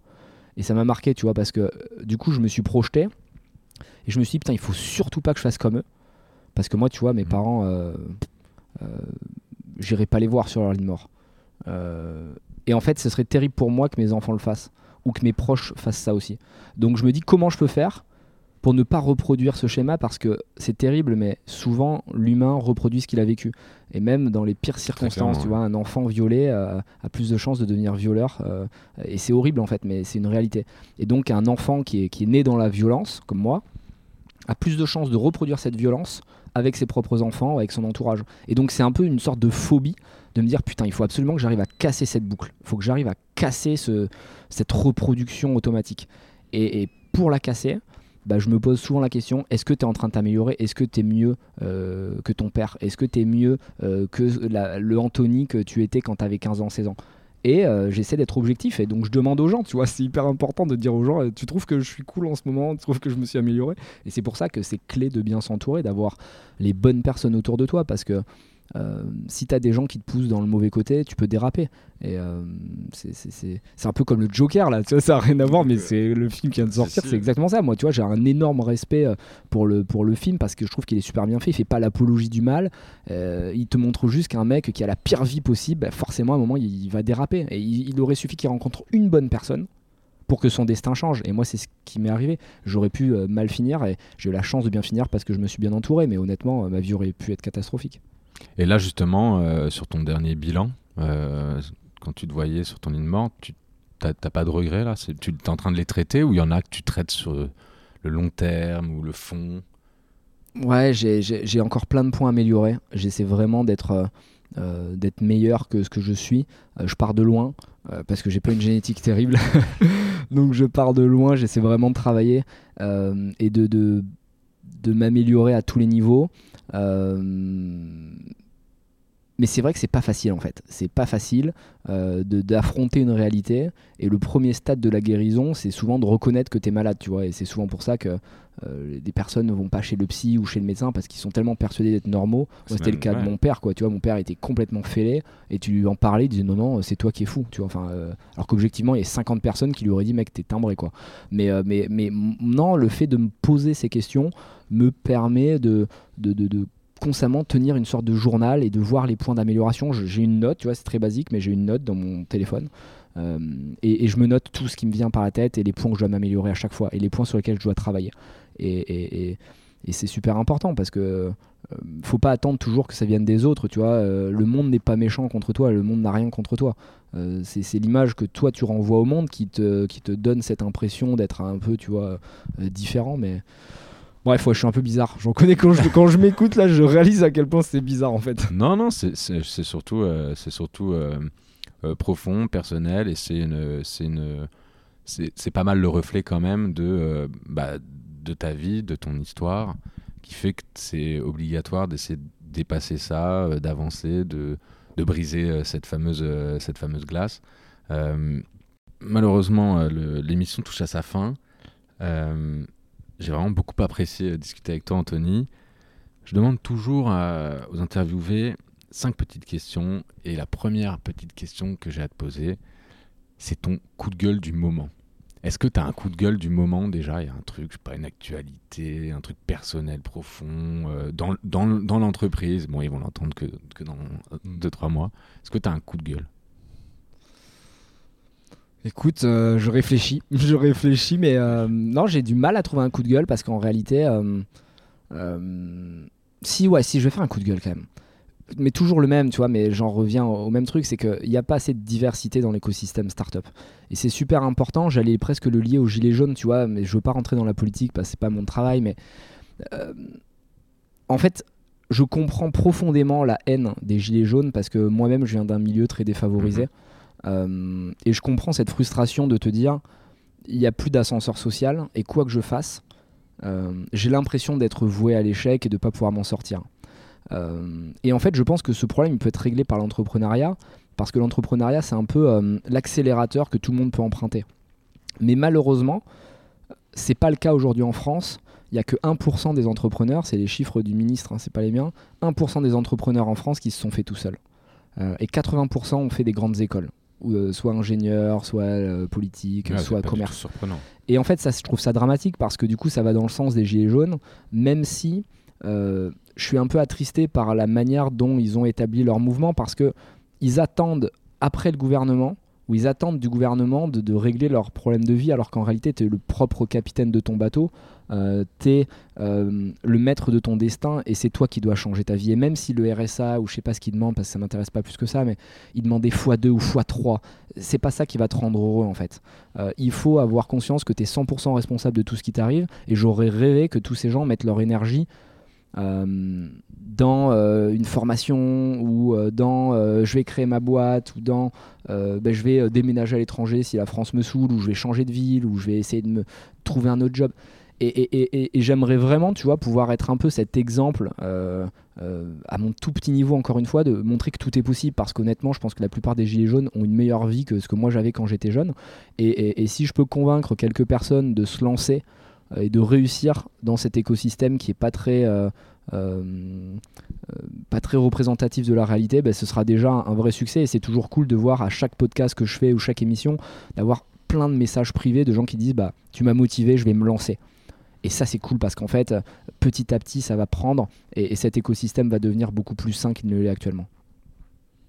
Cool, merci.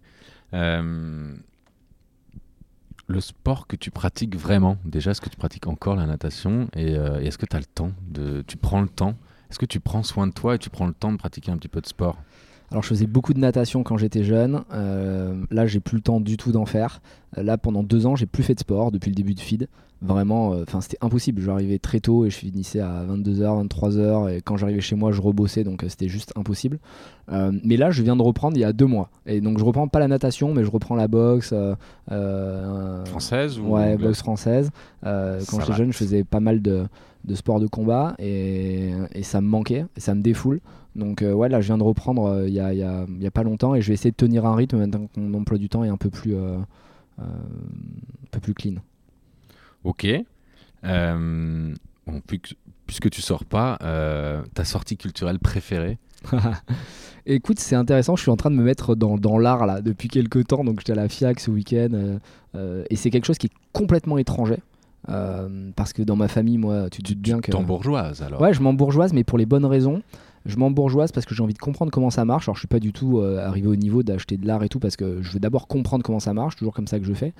Mais euh, j'ai plusieurs personnes autour de moi qui sont euh, vraiment à haut niveau dans ce domaine-là et qui viennent pas forcément de, cette caste, tu vois, ils viennent pas d'un grand milieu bourgeois. Et ça m'intrigue de voir à quel point ils créent de la valeur, ils créent des bulles. Je veux comprendre comment ça fonctionne, ça me paraît un peu fou. Et c'est un truc qui est tellement loin de mon histoire que ça, ça commence à m'intriguer. Donc euh, là, en ce moment, je me fais le tour des musées, j'essaie de comprendre comment ça fonctionne, je vais chez les marchands, j'en parle. C'est le marché de l'art qui t'intéresse finalement Le marché de l'art, comprendre comment ça fonctionne. Et de ce que je vois, c'est un peu, c'est un peu flou. C'est hyper obscur. Et c'est ça qui est passionnant, c'est que tu vois, moi, quand j'étais jeune, on aurait pu me reprocher certaines choses. Euh, et, et, pourtant, les grandes familles le font dans l'art. Euh, et c'est complètement légal, en plus, c'est défiscalisé. Exactement. Et je trouve ça passionnant de voir à quel point on tolère certaines choses quand ça vient d'un bon milieu. Euh, et comme on va taper sur les, les, pauvres, tu vois, comme moi à l'époque, euh, dès que tu fais la moindre erreur. Donc le marché de l'art m'intéresse. Et, euh, et, voilà, je, je, creuse. Je sens qu'il va y avoir un truc à faire là-dedans. Et donc c'était bien la FIAC? Ouais, c'était cool. Alors moi, j'y connais pas grand-chose. Hein. c'est vraiment les prémices. mais rien que le fait de parler avec des artistes, j'aime beaucoup parler avec les artistes. Tu vois, j'ai la chance d'avoir des potes qui sont bien connectés. Et euh, je leur dis c'est qui pour toi les artistes à rencontrer? Et comme ils sont connectés, ils arrivent à me les faire rencontrer. Donc je bouffe avec eux. Et je veux comprendre pourquoi ils en sont arrivés là. Tu vois, moi je suis incapable de juger de la qualité euh, technique ou esthétique de l'art. Euh, ça, c'est, quasiment rien dire. Mais ce que je veux, c'est comprendre l'histoire.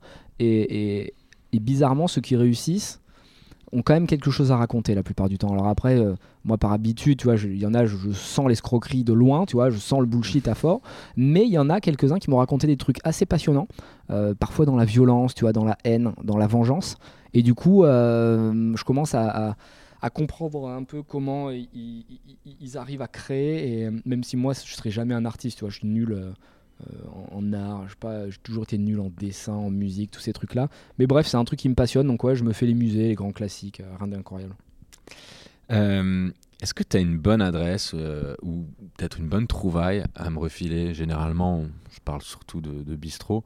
Et puis en plus, c'est encore plus intéressant quand je parle au patron de feed. Et me, me sors pas le premier restaurant fit, s'il te plaît, parce que mm. je suis sûr qu'il va arriver un jour. Ce ça va pas tarder, ça. On va vous le caler, ouais. on va vous le caler dans Paris.